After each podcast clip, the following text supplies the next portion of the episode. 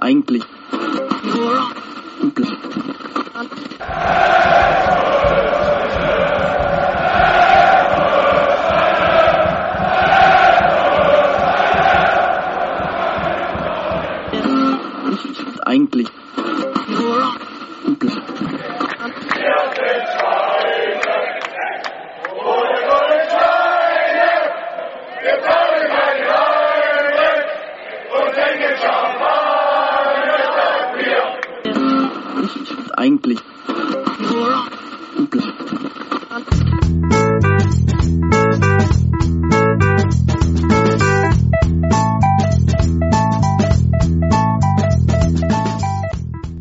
Champagner statt Bier, der Football Podcast.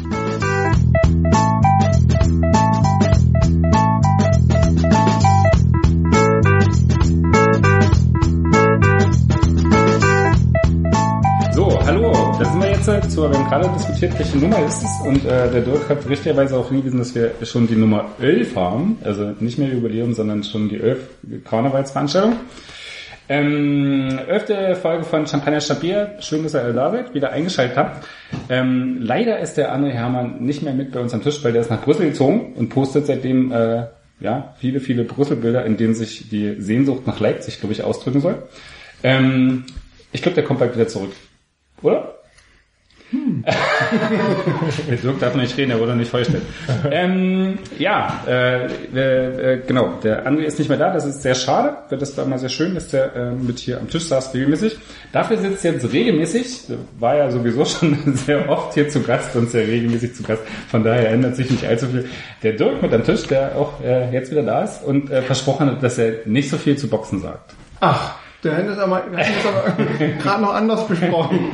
ähm, und was ihr vor allem nicht gesehen habt, habe ich, ist, dass ich gerade die Arme in die Luft gerissen habe und ein ermiesepetriges Gesicht gezogen habe, als ähm, äh, Matthias davon sprach, dass André bald zurückkommt, denn ich muss das beichten, ähm, dass André in Brüssel ist, liegt doch ein bisschen an mir. André, sorry, das Stalken die letzten ganzen Monate und das ständig Briefe schreiben, geh nach Brüssel, geh nach Brüssel, ähm, ist auf meinen Mist gewachsen. Tut mir im Nachhinein ein bisschen leid, dass du jetzt in so einer verdreckten Stadt bist. Leipzig ist viel schöner, aber du weißt ja, ich war auf den Job hier so scharf. Ich habe ja sonst nichts im Leben. Du bist noch jung, du bist, wirst erfolgreich werden, aber ich habe nur Champagner statt Bier. Deswegen bin ich jetzt hier. Und, weil wir gerade beim Thema sind, und es ist ja auch eine kulinarische Sendung, Ja. Kann ich dazu sagen, vermutlich wird dann Klassenkampf 2 von André Hermann, schönes Buch, Teil 1 übrigens, wird dann wahrscheinlich äh, sich mit äh, Dirk auseinandersetzen. Genau, und ähm, ähm, äh, Oh, was ist das? für alle, die äh, jetzt mal in die Kamera gucken können und vor allem André für dich als Appetizer, die Sendung heißt ja Champagner statt Bier und bisher gab es noch nie, Und der André wollte jetzt Fotos machen, ne? der war vorbereitet immer. gab es noch nie Champagner, aber ihr wisst, für mich heute ein Festtag. Doch, ich glaube, in der ersten Folge gab es Champagner, nicht? Ich glaube, es hat mal jemand Sekt mitgebracht, aber diesmal ist tatsächlich, Rotkäppchen. Wahrscheinlich. ist es tatsächlich Champagner. Du darfst es nicht so drehen, sonst äh, man sieht es nicht in der Kamera. Extra brutal. So, jetzt haben wir schon wieder alle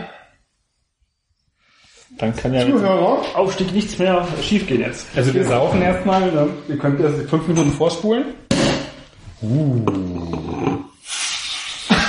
Ja, das war. Ja, das macht einen geübten Champagnerflaschenöffner aus. Das ist nicht so Dings. Ah, ich weiß ja, wer nachher hier putzt.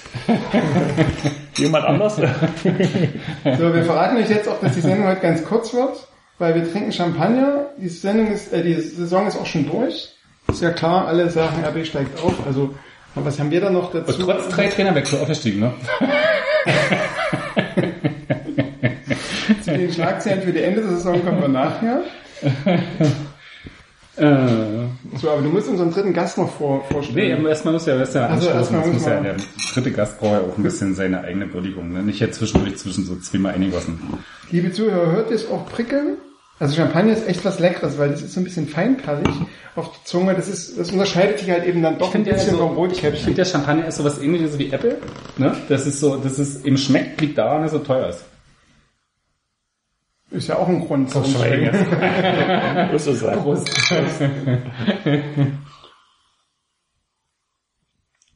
Das nächste Mal also Austern. Schwein. Tut mir leid, unser dritter Gast ist immer noch nicht vorgestellt, weil ich muss ja irgendwie eine, Legi- irgendwie eine Legitimation ähm, schaffen, dass ich nochmal eingeladen werde. Das heißt, ich habe noch was zu essen mitgebracht. Sehe ich schon kommen. Fast Austern. Und was ist bitte schön die, die Entsprechung für, Cham äh, für Champagner im Essen? Kaviar. Ja, fast. Nee. Sushi. Sushi. Sushi. Genau. Ist auch ein bisschen Wegen, wegen hier, äh, wie heißt er? Götze. Wie heißt er von Mario Götze? Mario Götze. Hat Ja, der, in- der, in, der in China Sushi essen wollte. Ja, Das war nur ein falsches Zitat. tatsächlich. Es wurde ihm in den Mund gelegt. Ja. Oh. Nein, er hat gesagt, äh, er isst gern chinesisches Essen äh, und Sushi, aber das ist ja japanisch, hat er gesagt. Als Nachsatz. Aber das hat man ja beim Den Zitieren Nachsatz hat man- äh, weggelassen. Passt ja nicht mehr in die Schlagzeile. Wir haben Ja. ja die totalen Experten hier. Ja, den Ähm, jungen Mann, den man jetzt schon gehört hat, der Experte ist, oder wolltest du noch was sagen Ja, ich zum würde gerne, Sushi? ich würde es gerne noch erklären, weil das ist in gewisser Weise auch eine subtile Kritik an der Transferpolitik von Ralf Rangnick, weil wir haben mittlerweile, es gibt mittlerweile so viele Nationen im RB-Kader, allerdings ja auch türkisch und russisch und so, aber ähm, asiatisch, ich hätte fast gesagt chinesisch, aber ähm, japanisch eben noch nicht und es könnte möglicherweise eine Anregung sein, zum japanischen Fußballmarkt, die Frauen haben es ja schon Dabei vorgemacht, rennen die auch so viel. sind ja auch so, ne? die Frauen haben es ja schon vorgemacht, gibt es möglicherweise auch ähm, junge Talente, die noch nicht entdeckt sind. Die hat der Rangnick doch schon längst entdeckt. Schon So, die kommen dann Kann keine jungen Talente geben, die Ralf Rangnick nicht entdeckt hat. Die kommen dann nach dem Erstliga-Aufstieg. Also steht hier, doch schon bei Salzburg. Der Minamino oder wie er heißt. Ja, da ist, da wartet er schon. In den. Startlöchern. Sobald er drei gute Spiele am Stück macht, ist der in Leipzig. Wird bestimmt die Saison mit 20 Scorerpunkten plus abschließen.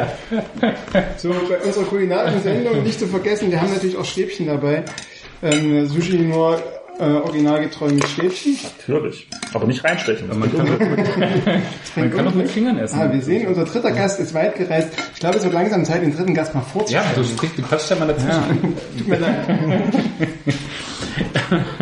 Ja, unser dritter Gast, ne, den wir schon äh, gehört haben hier, der sich schon durch großes Expertenwissen und Aufdeckung von Medienmissverständnissen hervorgetan hat. Wir hören alias der äh, wohlbekannte Rumpel bei Twitter, Rumpelino. Rumpelino, ja. Ja. Rumpelstilzchen war schon weg. Rumpelstilzchen war schon weg. Äh, bekannt von den RB-Fans ähm, äh, durch allerlei großartige analytische Fähigkeiten und äh, derjenige, vor dem man dann immer Angst hat, wenn man mal was schreibt, dass er ihn gleich gerade rückt und sagt, ha, falsch. Wenn ich mal wieder Zeit habe. Viel zu häufig also. Das, äh, ja. Ich habe mich ja früher mal gefragt, du hast ja schon auch äh, manchmal relativ lange Abhandlungen, so dann in den Foren, du bist ja quasi Vormoderator bei der B-Fans mit, ähm, dann in den Kommentaren geschrieben, warum bloggst du eigentlich nicht? War dann immer so meine Frage, warum bloggt der Typ nicht? Ah, da war ich zu faul. Eigener Blog und sowas. Du warst so faul. Ja, ich hatte ja schon, am Anfang hatte ich so viel mit der Wiki zu tun, dass ich da nicht so viel Zeit hatte und Lust und, äh, und später habe ich ja so viele Artikel bei AB Fans geschrieben, dass ich da irgendwie keinen Mehrwert für mich sah. Ja, ich habe immer das Gefühl, dass so, dass auf, auf der Startseite dann irgendwie tatsächlich nur ein sehr geringer Prozentsatz von dem landet, was du tatsächlich gerne schreiben würdest. Ja, aber weil auf der Startseite muss ich das natürlich verfeinern und dann habe ich nicht die Zeit dazu. Also ich frage mich immer, wie du das machst sozusagen, weil irgendwas im Forum hinsuhlen sozusagen, das ist dann schon was ganz anderes. Da muss man nicht auf die Grammatik achten und kann man auch ein paar Fehler eingebaut haben, aber auf der Startseite muss man da schon ein bisschen aufpassen. Wirkte nie so ganz äh, dahin gesuhlt. Ja, ähm, du sprichst die Wiki an, die ist inzwischen ja nicht mehr nicht mehr seit gepflegt. zwei Jahren sozusagen quasi tot, ja. Schade eigentlich. Was, was ist passiert? Also warum? Ja, da waren am Ende nur noch drei Leute und äh, wurde die Zeit immer weniger bei allen. Dann ist das irgendwie so eingeschlafen. Zum Saisonende der Regionalliga-Saison war das, glaube ich, unter Zorniger. Und so Lust äh, irgendwie das irgendwie zumindest in einem eingestampften Bereich von, was weiß ich sagen, wir, nur die U23 zu machen, das war dann irgendwie Das war das Problem, man hatte sich halt überhoben insgesamt. Also es war vielleicht auch ein bisschen meine Schuld. Ich hatte ja immer wieder irgendwelche Sachen angestoßen, wie wir das verfeinern könnten und dann wurde das Projekt so groß, dass man das irgendwie nicht mehr handeln konnte. Aber wir denken, dass wir jetzt vielleicht ein paar Leute wieder zusammentrommeln und bei RB Fans so ein paar Sachen zusammenschieben können, dass das so ein bisschen Wiki ähnlich wird. Ah, okay. Aber, Aber das eben Projekt Datenbank. ist gestorben erstmal. Da wird niemand mehr dran weitermachen, Okay. bin ich mir ziemlich sicher. Schade eigentlich, das war tatsächlich immer eine schöne und auch eher umfassende Übersicht Ja, über der, die das. Problem ist, der Pudding ist halt weg, sozusagen. Pudding war so der Hauptschreiber in der Wiki und auch sozusagen die große treibende Kraft dahinter und danach war das irgendwie nicht mehr äh, aufrechtzuerhalten. Ja, okay, schade. Ähm, ja. Blockt nicht. Wiki gibt's nicht mehr. Alles Schlimm. Alles ist schlecht. Ja. Mit dem Aufstiegen ist, äh, geht alles den Bach runter. Am Tisch. Wer ist erstmal Sushi? Der Sören hat ja hier auch noch was äh, zu, ähm, äh, wir, eigentlich fressen wir, ich kann es gleich sagen, wir fressen heute nur die ganze Zeit, ja, ja, und trinken.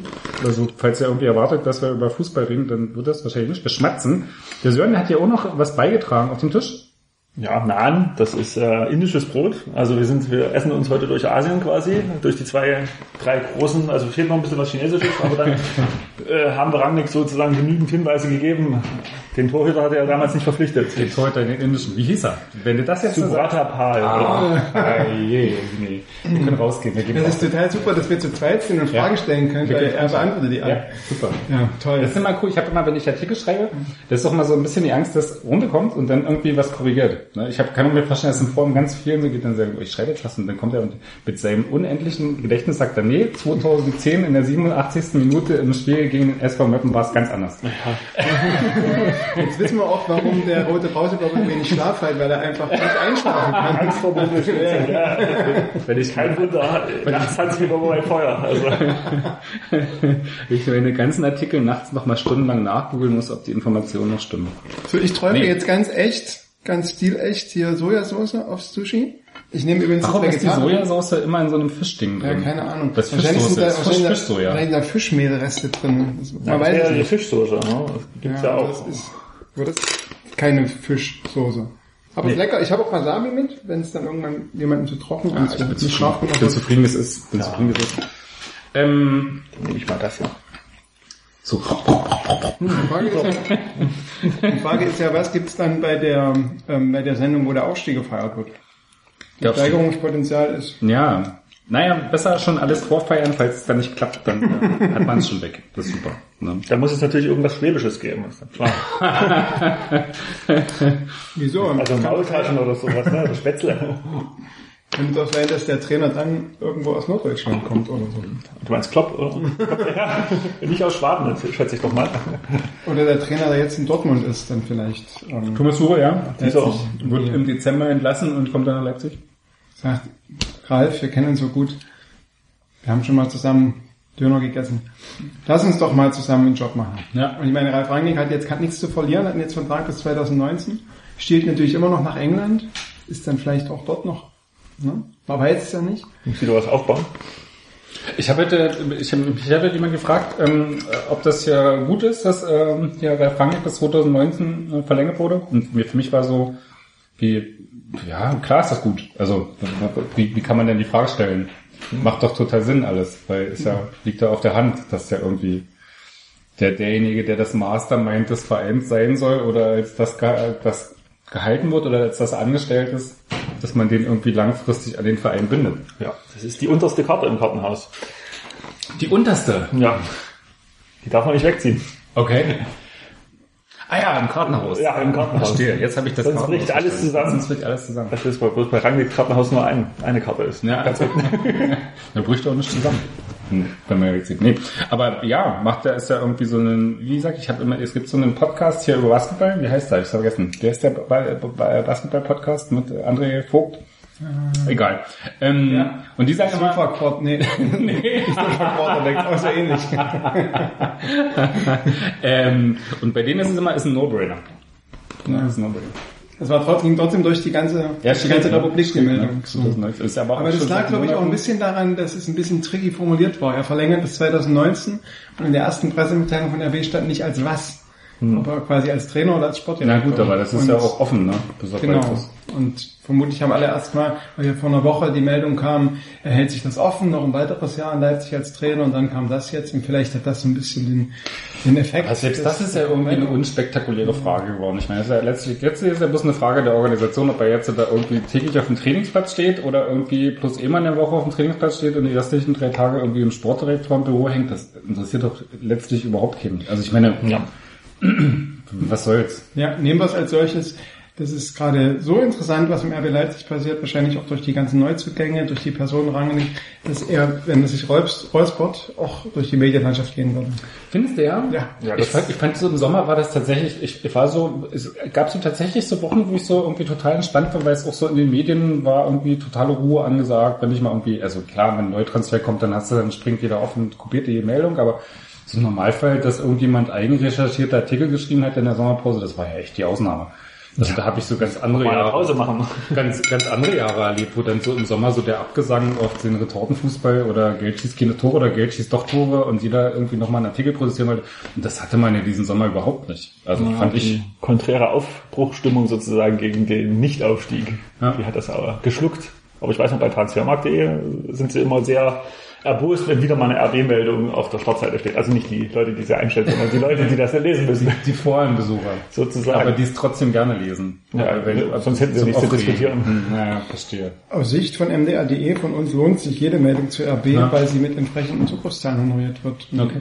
Möglicherweise ist das auch sowas, warum dann mit dem Thema RB auch gut versucht wird, ähm, wieder Klicks zu generieren. Ja, Also, ja, wie gesagt, aber ich hatte eher den Eindruck, dass das den Sommer gar nicht so, gar nicht so primär ist oder es gar nicht so eine Form wird von, okay, lass uns doch nochmal irgendwie einen äh, zusammengeschusterten RB-Artikel machen, dann kriegen wir irgendwie nochmal ein paar tausend Klicks. Also das war eher so, ich finde das sehr entspannt bis jetzt.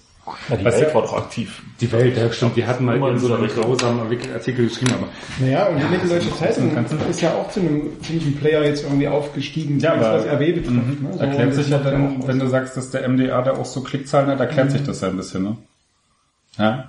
Ja, also auf jeden Fall. Ich denke auch, dass es, also ich glaube auch, dass, ähm, äh, dass die Presseanfragen an Ralf Rangnick durchaus hoch sind. Also so, was, was, was man so mitbekommt, so auch bei, was ich, beim Training oder so, also wer da alles ist, was da so Kamerateams sind oder so. Beantwortet, beantwortet auch gerne alle Anfragen. Naja, ist ja auch Hat man dadurch, zumindest hat, hat ja dadurch auch eine gewisse Präsenz. Ne? So. Und wenn es halt mal um den englischen Fußball geht und äh, um halt die äh, Zahlen in der Premier League, die finanziellen Zahlen, die da gezeigt werden. Ne? Solche Äußerungen, die fallen immer noch ab, dann bei Rangnick, glaube Ja. ich, in den Interviews. Da wird dann schnell wieder was draus gestrickt. Rangnick, Rangnicks äh, Kommentar zum englischen Fußball oder sowas. Und dabei war es nur ein halber Satz oder so. Na, schrecklich diese Form von Schlagzeilen. Schlimm, schlimm. Was für uns eine Schlagzeile zusammen. Mhm. Aber interessant. Die Deutsche Zeitung ist jetzt quasi so der dritte ähm, lokale, lokale Player, der so im Tageszeitungsgeschäft irgendwie eingestiegen ist äh, bei RB. Ja, Kika mitzählt der vierte. Ähm, machen sie schon seit ein paar Monaten. Sind jetzt zum ersten Mal mit ins Trainingslager gefahren, muss ich sagen. Na, ich glaube, Uli Krömer wahrscheinlich letztes Mal, da war er genau nicht für die MZ. Ähm, was heißt das? Wird das den lokalen Zeitschriften, Zeitungsmarkt beflügeln oder wird es eher dazu führen, dass jeder noch mehr versucht, Schlagzeilen zu generieren und das irgendwie noch äh, eher, ja, eher schwieriger zu lesen wird? Also ich glaube, das ist, das ist schwierig zu sagen. Ich denke, dass das ähm, auf jeden Fall wird mehr Thema, es wird mehr die Suche geben nach neuen Themen. Ist ja jetzt schon schwierig. Also du hast ja die Bildzeitung, den Guido und der FAZ und das, wenn wir vom MDR nach einem neuen Thema, dann musst du dir halt überlegen, was ist denn da schon äh, gesagt worden, wo wiederholst du dich? Und dadurch, dass die MZ jetzt äh, auch noch damit auf dem Markt ist, wird zwar unter Kicker, der ja auch auch teilweise an Guido vorbei Informationen bekommen hat, wo Guido dann auch entsprechend sauer war. Ähm, äh, also werden wahrscheinlich kleinere Dinge, werden dann zu einer größeren Geschichte gemacht, um einfach so ein bisschen so eine Art äh, Vorsprung zu haben oder so. Und es wird insgesamt um RB wird es mehr so ein Reißen geben. Also das sehe ich so ein bisschen. Aber das ist vielleicht auch für einen Zweitligaverein mit den Ansprüchen des RB hat, auch für die Region, ist das, finde ich, nicht ganz, nicht ganz ungewöhnlich. Also wenn man guckt, was zum Beispiel in Dresden äh, mit Dynamo passiert, was, wo da sich auch Leute streiten, ne, so, und wie die auch präsent sind, auch was da Social Media passiert oder so. Ähm, also ich finde, dass das eine Dimension hat, die einem Zweitligisten, werden einem Erstligisten auch durchaus gerecht ist. Also, Aber wird die Qualität nicht wirklich erhöhen, vermutlich. Also vermutlich werden sie sich doch um denselben Kuchen streiten, nämlich äh, ja, was ich noch noch einen exklusiven Satz irgendwo unterzubringen oder irgendeine irgendeinen Nebensatz zu irgendeiner Schlagzeile zu machen. Also wird es wird es die Qualität der Berichterstattung erhöhen? Wird es dazu führen, dass die Bandbreite von Berichterstattung breiter wird oder wird es nur dazu führen, dass irgendwie ein neuer Player kommt und quasi dieselbe Berichterstattung macht, die Bild, Kicker und FAZ vorher auch schon gemacht hat? Da muss man wahrscheinlich nur zu den Erstligisten schauen. Das ist doch, glaube ich, dasselbe Phänomen da. Wahrscheinlich. Also viel, viel Quantität, aber wenig Qualität und also sehr viel Wiederholung. Aber, ist doch das ist ja das Problem heutzutage schon jetzt bei RB, aber. Also ich würde es ähnlich sehen, ähm, wie, wie Sören das gerade schon sagte. Du hast ja bei der Bayern-Pressekonferenz, dass du halt irgendwie 100 Leute sitzen. Und wenn du guckst, was dann quasi rauskommt, dann ist das, sind das alles sehr ähnliche Sachen. Wenn ich irgendwie bei Olympia war und dort die deutschsprachige Berichterstattung, da waren wir auch irgendwie 30 äh, deutschsprachige Journalisten. Und letztlich haben wir auch quasi letztlich dasselbe berichtet, weil du ähm, natürlich auch einen gewissen Content nur hast, über den du berichten kannst. Es gibt trotzdem eine Chance, du wirst möglicherweise mit bestimmten Personality-Sachen, je nachdem wie AB das dann eben auch handelt, wie gut du dann an die Leute rankommst. Also du hast ja einige spannende Spieler gekauft, den Ilsanker, den Lukan, auch den Russen, den Skropniak und so. Also da gibt's so ein paar... Skopinset Ja, okay. haben wir gelernt. Ich, ich wollte es, ich wollte Wir es sind vorher noch nochmal aus. dabei, aus- Namen zu lernen. Ja. Sagt Dimitri. Dimitri, genau. Du hast ja die Möglichkeit, ein paar Sachen noch ähm, zu verfeinern, dadurch irgendwie mehr so Hintergrundgeschichten über einzelne Leute so zu machen. Und das könnte es schon beleben. Aber Mhm. ich, ich glaube auch, dass es eher mehr Masse als Klasse wird. Okay. Aber für den geneigten RB-Fan kann das, muss das ja nicht schlecht sein. Ja, hat man ja jetzt schon im Trainingslager gesehen, dass da irgendwie so diese, äh, der, der zweite Begleiter neben Guido Schäfer, der täglich noch mit Tagebuch und nie gesehen am Start ist, der Max Olaf von der Ja. Mitteldeutschen Zeitung, dass der ja auch sehr gut angenommen wurde. Vielleicht drei Artikel am Tag. Drei Artikel am Tag. Ich frage mich ja wirklich immer, ähm, äh, wäre schön, äh, äh, wäre vielleicht schön gewesen, wenn der Ingo Hahn da gewesen wäre, der äh, überlegt hat, zu kommen, der im Trainingslager mit war. Ich frage mich ja immer, was so der, der journalistische Mehrwert ist, ins Trainingslager zu fahren. Also klar, du hast da so die Möglichkeit, wahrscheinlich täglich dein Spielerinterview zu kriegen. Also du bist schon nochmal anders irgendwie äh, in der Richtung zu arbeiten, als du das zu Hause kannst, wo du immer zum Trainingsplatz musst, absprechen musst, tralala, und da hast du es halt vor Ort und du weißt, okay, ich mache halt was mit Tim und Sebastian, vier Fragen, das kriege ich relativ schnell irgendwie über die Bühne, eine halbe Stunde, das ist hier jederzeit möglich. Das ist wahrscheinlich tatsächlich äh, spannend, aber ich finde so diesen Mehrwert von, das hat immer so ein bisschen was von Klassenfahrt. Also wir fahren irgendwie dahin und schreiben irgendwie Tagesbuch, Tagebuch und hier Wodka saufen, äh, Tages, der äh, Hotelmutti, hast du nicht gesehen?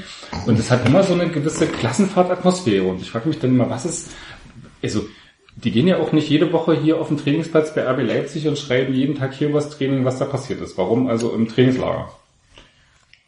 Gut, die neuen Neuzugänge machen da, glaube ich, so ein bisschen den Reiz aus, so dieses Rangnick als Trainer, neu, haufenweise Neuzugänge, neues Spielsystem und so wie äh, zu beobachten, wie das jetzt sich sozusagen auf einmal äh, voll äh, in- äh, entfaltet auf dem Spielfeld, äh, die ganzen Neuerungen rund um RB.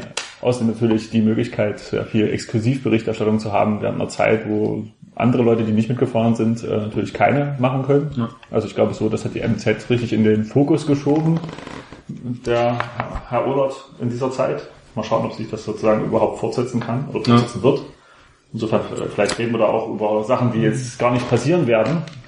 Äh, aber so der, der wirkliche Informationsmehrwert, naja gut, der ist nicht so großartig. Also ich wäre, also ähm, wenn mir das jemand angeboten hätte, ich wäre definitiv hingefahren und auch mit einem großen Vergnügen, weil du quasi in dem Trainingslager ähm, Dinge erlebst, die du sonst auch im Trainingsalltag nicht erlebst. Du, genau dieses Klassenfahrt, was du halt beschreibst, das sieht man auch bei diesen Videosequenzen, die auf der AB-Seite sind, die eben dort entstanden sind. Das hat nochmal zum einen nochmal eine andere Nähe. Du kommst nochmal irgendwie anders an die Leute ran und du erfährst doch mehr, die, dass du normal im Training so äh, am Kotterweg nicht erfährst, weil du halt, ähm, naja, du, du hältst dich halt mal, also immer da, wo ich über eine längere Zeit, ob das Weltmeisterschaften oder bei Olympia oder so war, habe ich immer zu den Sportlern eine Verbindung herstellen können, die mich danach noch, also ganz schön getragen hat, weil das Informationen, das kannst du dann eben in einem Bericht oder so, kannst du das irgendwie einbauen, dass ich, ne, das sind oft so private Informationen, aber Weil es vielleicht auch bestimmte Vorlieben oder so. gibt. Genau, genau. okay. Und das ist halt was, was für einen Journalisten so eine Reise zum Trainingslager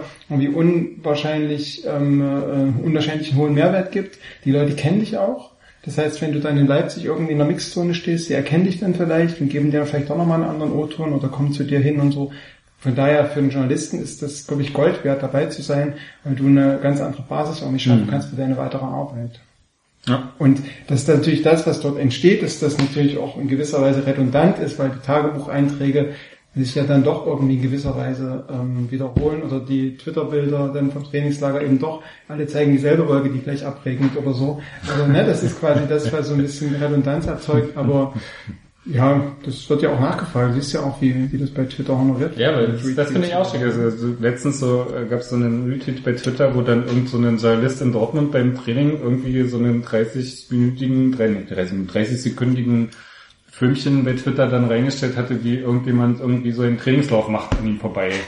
Und ich glaube, bei Max Ohlert gab es auch so ein Video bei der Mitteldeutschen Zeitung, wo dann irgendwie so die Mannschaft an ihm vorbeiläuft. Ja, ja, das Kamera. gab's bei der MZ, genau. Und du dann so dachtest, hey, was, was ist jetzt eigentlich, was ist diese, also warum, nicht warum wird es gemacht, aber warum wird es geguckt?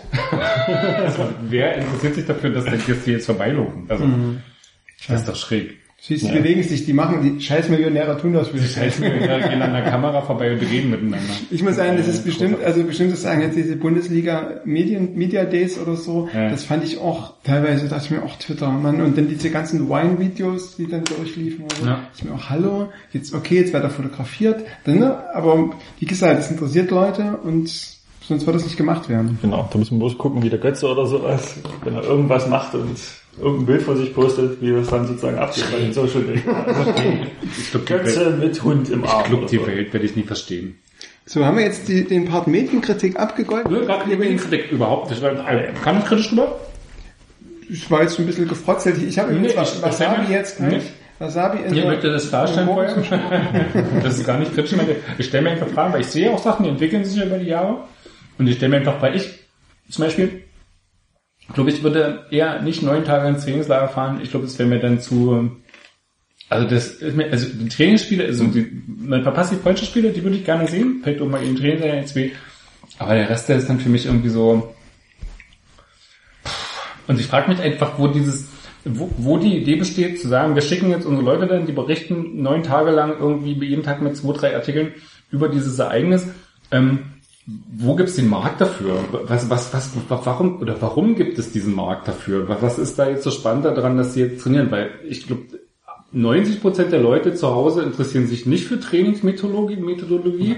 Also es ist irgendwie Quatsch, dass es darauf zu schieben wäre oder für taktische Finessen, die jetzt da einstudiert werden. Das ist irgendwie auch Quatsch. Also wo ist dieser Markt, so ein Trainingslager zu begleiten? Das ist dann für mich so eine Frage, wie, äh, was passiert da eigentlich? Warum drehe ich zwei Minuten, wie eine Mannschaft damit vorbeiläuft? Und äh, das gucken sich zu Hause sogar noch irgendwie 2000 Leute an vielleicht. Also das finde ich eher schräg, glaube ich. Das ist gar keine Kritik an Medien, das ist ja eher so eine Feststellung dessen, dass da was passiert ist, wo ich erstmal mich frage, warum? So, ne? Machen, halt, ich glaube auch, dass ich habe es nicht ganz verfolgt, weil ich war in der Zeit in Urlaub, aber das, was ich so mitgekriegt habe, hat das der Max Urlaub schon war super. Also das war Absolut, ja. von dem Trainingslager definitiv mehr und äh, mehr in Tiefgang sportlich mitgekriegt, als das irgendwie in den ganzen letzten Jahren mit ähm, ja mit der LVZ der Fall war. Also War auch keine Fatima da. Nee, war auch keine Fatima da. Ich habe auch das Guido-Tagebuch dieses Mal nicht verfolgt, von daher kann ich Ja, sagen, gut, diesmaliges auch nicht ganz so gut wie bei der Fatima. Fatima vielleicht. Okay. Nee, ich finde, also ähm, ähm, ähm, ich will da noch ganz kurz sagen, wenn ich an meine Zeit, als ich selber Fan war irgendwie mit 16 oder so, da habe ich natürlich alles das, was ich gekriegt habe über meinen Verein, das habe ich natürlich auch aufgesogen. Ich kann mir schon vorstellen, dass es auch mittlerweile bei AB eine Fanbasis gibt von Leuten, die das interessiert. Das sieht halt, wenn du quasi einen neuen Spieler hast, der irgendwie, der Nukan, der am Flughafen ankam, dass da irgendwie 30 Leute standen und irgendwie Autogramme von ihm wollten oder so. Ne? Also so, da gibt's irgendwie schon, schon so ein Interesse, ähm, das dann auch nachgefragt wird. Und ich glaube, wenn ich da gewesen wäre, hätte ich das auch gemacht. Einfach von dem Gefühl her, vielleicht interessiert das jemanden. Ja. Nicht mit der Erwartung, da klicken mir jetzt irgendwie 10.000 Leute das Ding, aber es interessiert vielleicht jemanden. Und wenn eben von fünf Tweets oder so einer von jemandem interessant, also es kostet ja irgendwie nichts, ne? So, es kostet zwar meine Aufmerksamkeit und so, aber wenn dafür irgendjemand, das, ist das Schlimme wenn dafür Internet, dass das Reinstellen nicht kostet. Das ist echt so. Natürlich musst du abwägen, ob das irgendwie für dich auch spannend ist oder so. Aber das ist ja quasi auch gerade bei so Social Media oder so ist es ja auch, du siehst ja auch, was Leute interessiert. Und offenbar war das dann bei der Mitteldeutschen Zeitung war, dass dann diese taktischen Dinge eben auch nachgefragt wurden und deswegen wurde es geschrieben. Also so würde ich sagen, ist es, äh, hat das möglicherweise funktioniert. Aber man kann ja den Max Urlaub auch mal einladen, ob er Lust hat, hier mal was zu erzählen. Die nächsten Pläne der Mitteldeutschen Zeitung. Die AB-Hoheit in Mitteldeutschland zu Ja. Vielleicht Freundliche Grüße an die Mitteldeutsche Zeitung. Der nächste Podcast geht an euch. Wahrscheinlich habt ihr jetzt schon mindestens Machen wir in der 30 mehr, Redaktion. 30 neue Abonnenten an einfach, dadurch, dass ihr so lange das gelobt 30 habt, ne? neue, die online kostenlos Artikel Ähm, was man mit der LVZ nicht kann, aber das ist vielleicht ein anderes Thema. Ähm, Dafür gibt's ja AB-Fans.de groß. na, nicht mehr. Nicht mehr.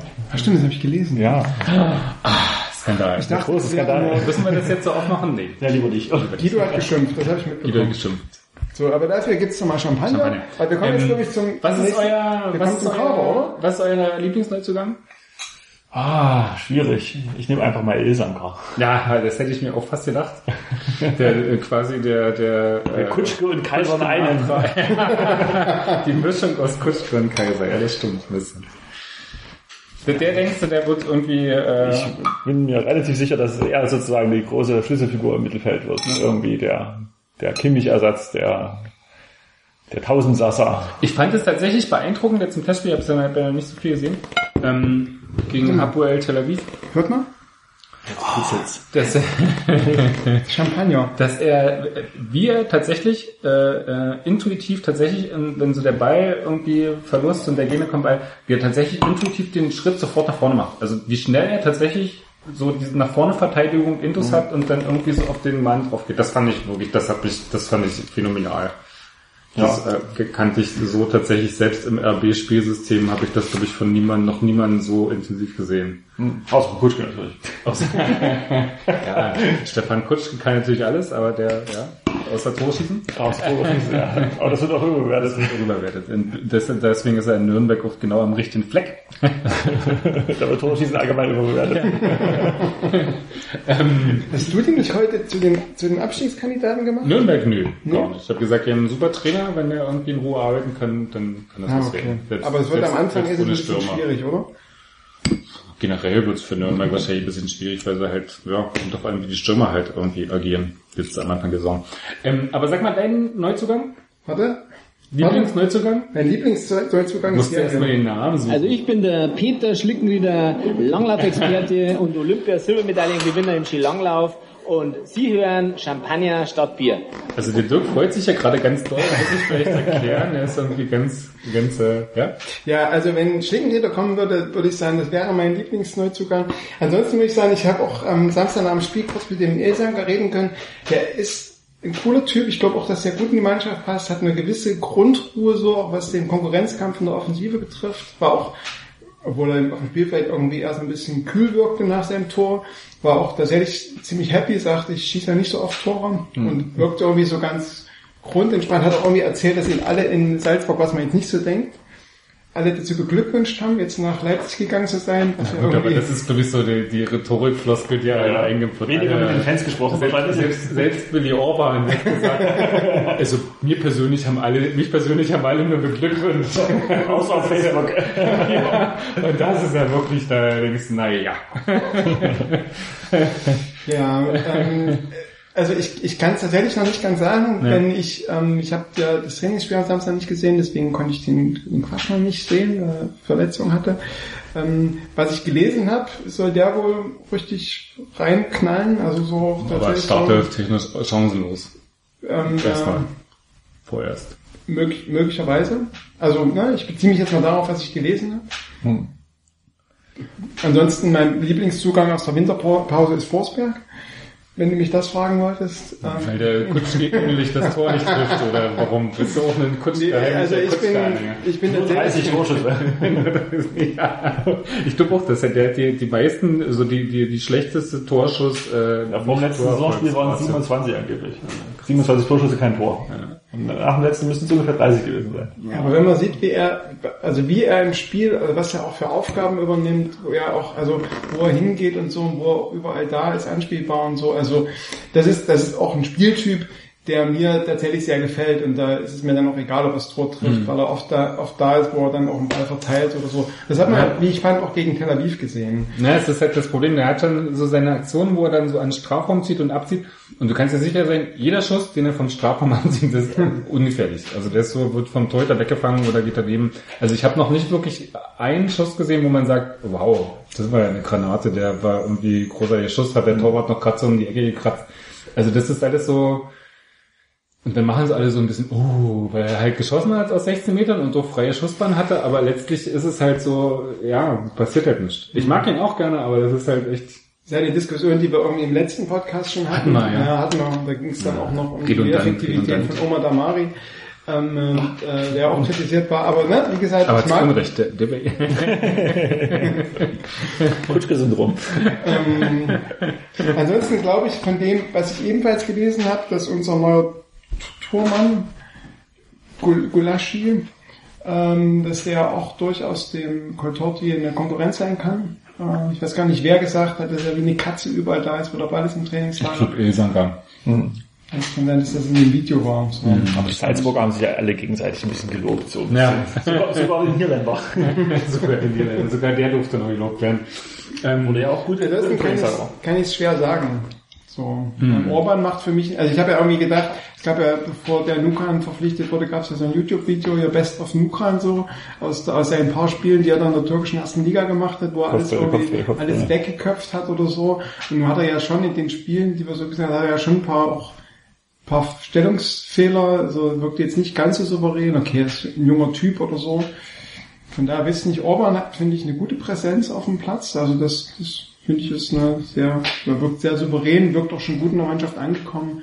Gibt jetzt nicht so einen Lieblingsneuzugang. Ähm, äh, aber wenn ich dem Kollegen von der, ich zitiere die Mitteldeutsche Zeitung wieder mal, glauben kann, dann ist Quaschner doch ein Kandidat da, der irgendwie demnächst ganz durchstarten wird. Der, neue, der neue Kamlet. Ähm, nur physisch. Zu bullig, zu bullig. Dann geht er nach. Erfurt oder wie?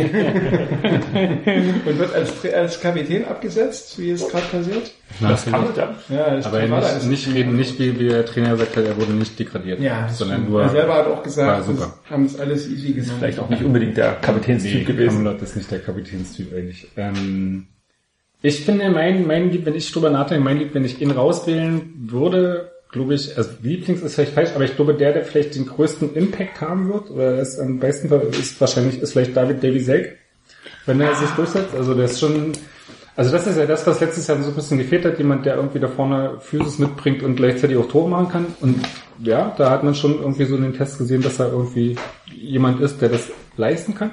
Auch äh, ja, spielerisch nicht ganz schlecht ist und ähm, Da gerade auch nach Ecken. Hä? Da gerade auch nach Ecken sozusagen, das haben wir ja eigentlich in der letzten Spielzeit nicht so oft gesehen. Kopfballtor nach Ecke, das stimmt. Also da, da erwarte ich mir relativ viel oder einen relativ großen Schub an einer Position, wo es im letzten Jahr ja deutlich gefehlt hat. Oder wo sie sich im letzten Jahr einfach verscoutet haben in der Rückrunde und ähm, die falsche Entscheidung getroffen haben. Also ähm, genau, und äh, das wäre dann irgendwie so mein Lieblings neu zu, der Lieblings ist vielleicht bei welche glaube ich so meine Lieblinge entwickeln sich glaube ich erst in den nächsten Wochen. Ja. Das ist das Problem der Identifikation. Ja. Ja, das hatten wir ja äh, schon, schon mal irgendwie so über Twitter kurz andiskutiert. Ähm, ich habe so ein bisschen, oder was, kein Bauchkrummeln, aber im, Sommerpause ja so ein bisschen für mich auch so die Form, wo ich so ein bisschen Abstand gewinne, auch mal Urlaub mache, zwei Wochen zwischendurch. Und dann trudeln dann so die Meldungen ein und das kommt der, der Skupinzev aus Russland und Nukan aus der Türkei und äh, Orban aus Kaiserslautern und der nächste kommt von dort aus Salzburg. Und man hatte so ein bisschen Gefühl, es werden so, ja, werden so gute Fußballer gesammelt, aber es berührt ihn nicht. Also es gibt so diese Kaderzusammenstellung, war so eine Form von, da kommt jetzt der nächste gute Fußballer, der ist halt links hinten, ja super, war, braucht man da irgendwie links hinten, aber da passiert nicht so eine Form von, ah, cool, das ist der Typ, der hat doch irgendwie schon mal das und das gemacht oder gar, gar muss gar nicht so eine Vergangenheit haben, aber der kommt jetzt her und äh, steht irgendwie für für irgendwas, sondern es ist alles so ähm, moderne, gut ausgebildete Fußballer, die halt so sagen, ja, nächsten Schritt machen, äh, super Stadt, äh, ich bin hier, weil Frank, Frank nicht super Fußball spielt. Man Die so denkt so, schön. Ist natürlich Stochern im Nebel, was wir hier machen, ne? aber ähm, Selke wirkt auf mich so, als ob das schon gut funktionieren kann, Ja. wenn er spielt. Halt, also die große Frage, die Ralf Rangnick, glaube ich, nach fünf, sechs Spieltagen irgendwie beantworten muss, ist, wie bringt er diesen Haufen von Leuten, die alle irgendwie ähm, gut sind, die alle auch mit großen Ambitionen hergekommen sind, wie haut er, wie kriegt er quasi diesen Sack, den er da hat, von Leuten, die auch alle spielen wollen, wie kriegt er den ruhig? Weil es dann natürlich, wenn er mal nicht spielt oder so, ne, mal ausgewechselt wird und so, und das sagt ja auch vielleicht an Spielern, die auch eine große, äh, große Ambition für sich selber haben. Und das könnte für mich zum Beispiel so eine Frage sein bei Selke, ne? so, weil er ja schon auch in das, was so über ihn geschrieben wurde, so wie er, was er auch in Bremen schon für eine Rolle hatte, ne, so, und äh, wenn es dann nicht so gut läuft. Ähm, aber, ne, das ist, wie gesagt, Schoch am Nebel, das ähm, wissen wir vielleicht tatsächlich erst nach fünf, sechs Spieltagen. Wer da auf der Strecke bleibt oder wer da droht auf der Strecke zu bleiben und ob das vielleicht ein Davi Selke ist. Das, was er bisher so in den Testspielen gezeigt hat, war wohl alles ziemlich gut. Aber Deswegen gibt es ja so trotzdem manchmal so eine Idee zu sagen, okay, da sind jetzt zehn, also ich glaube, wenn so früher ein Timo Röttger gekommen ist, so man gesagt, gab es irgendwie, der war, kam aus Dresden, da gab es irgendwie ein paar Interviews, da konnte man sich so ein Bild machen und der wirkte irgendwie sympathisch und der war irgendwie so ein Typ und das, der kam und man musste, okay, der, der war irgendwie so griffig, verstehst du? Also es gibt ja trotzdem so eine Idee, mal jenseits dessen, dass man natürlich nicht einschätzen kann, wer von den guten Fußballern irgendwie in einem halben Jahr irgendwie noch eine Chance hat, in der Startelf zu stehen. Klar, das ist irgendwie, da wissen wir alle nicht. Das ist klar, bei einem Davy Selke will ich schon sagen, die Wahrscheinlichkeit, dass er auf dem Platz steht, ist größer als bei anderen. Aber das ist natürlich doch am Liga. Aber grundsätzlich gibt es ja so eine Idee von, okay, da wird so ein Kader zusammengestellt und ähm, ich habe so Bock auf die neue Saison, weil da ist jetzt Timo Röttger steht im Kader und den will ich unbedingt sehen. Und ich habe so ein Gefühl von, pff, ja, das ist alles schön, das sind alles gute Fußballer, freue ich mich drauf, aber das äh, so, das macht so emotional macht das nicht Klick, das ist eher so rational, fußballerisch. Vielleicht bist du schon zu lange dabei, ich weiß nicht. Also, Ja, vielleicht. äh, also jetzt so zum Beispiel unter Oral oder sowas, als Kamlot kam und Fran und dann die ganze junge Garde unter Leverenz und Franke und sowas. Also ich kann da jetzt nicht so den riesen Unterschied feststellen. Jetzt mal abgesehen von der grundsätzlichen Qualität. Ja. Es waren halt viele junge Talente und dann hatte man die alten Leute, die schon da waren und äh, ein paar Leute, die einen gewissen Namen hatten, wie jetzt zum Beispiel Ilsanker. Aber irgendwie, ich kann immer den, den großen Unterschied jetzt aktuell nicht, nicht erkennen. Also gefühlt bei mir. Ich kann, also man kann vielleicht schon auch, also ähm, von den Kriterien würde ich sagen, es ist wirklich Ilsanker, von dem Eindruck, den man bisher hat, weil der auch echt wirklich Ja. so ähm, in unserem kurzen Gespräch, das, der war so entspannt, das war so, das war so cool, der hat so, ähm, wo ich gedacht habe, ähm, der, das funktioniert, der ist, der, der hat eine, der hat was, was ich, was, ähm, der kann sich auch gut in der Mannschaft integrieren, ne? Der hat ja quasi so bestimmte Skills, quasi, um auch in der Mannschaft zu funktionieren. ein übelst offener Typ. Ne? Genau. Und so wie du das mit Röttger sagst, als Terence Boyd kam, hatten wir auch sofort das Gefühl gehabt, ja, der funktioniert, weil das irgendwie so eine so eine Rampensau ist, ne? Weil der so, weil der macht das gut, der kann mit Leuten, der ist, ne? Der kann auch Leute mitreißen oder so. Ja, bei dem hatte ich so eher am Anfang das Gefühl, der, es funktioniert nicht, weil der so eine Star-Attitüde mitbringt. Oder gar nicht eine, eine Attitüde, die er selbst trägt, aber die quasi Ihm um, um ihn drum ist, ganz einfach, weil er amerikanischer Nationalspieler 200 Twitter-Follower hast du nicht gesehen. Ja, Tim so, Schnuckal sozusagen. ja, und der dann irgendwie so eine ganze Aura von Geschichten mitgebracht hat, die vielleicht nicht er selber war, aber trotzdem um ihn herum da waren und der ja damit auch in die Mannschaft kommt. Ist so ein Atin Schnucker natürlich auch, der da irgendwie in der Türkei dann nochmal irgendwie anders gehypt ist, als er irgendwie Das kriegen wir bloß gar nicht mit durch die Nee. Sprachbarriere, aber das schien doch schon relativ groß zu sein. ja, Ja, auf alle Fälle. Aber Und was ist ja auch die Frage, welche Rolle wird Bruno, Bruno, Bruno, Bruno, Bruno. Hm? Bruno, Massimiliano Bruno spielen? bestbezahlter äh, Zehnerersatz der Liga. Weil die ähm, sprachlichen Barrieren scheinen ja doch auch bei ihm noch ganz schön vorhanden zu sein. Spricht er, was spricht er? Spricht er nicht Deutsch? Englisch spricht er und Französisch wahrscheinlich. Ah, okay. In Videos, die ich bisher gesehen habe, hat er zumindest nicht die Sprache gesprochen, die die Mehrheit der Mannschaft Ja, er sitzt wie, wie alle anderen Pauken. Schwäbisch. Schwäbisch. Ja, wie Skopinzev und Nuka saß er mit der Raquel Rosa zusammen im Trainingslager Ja, okay. als äh, zum Pauken.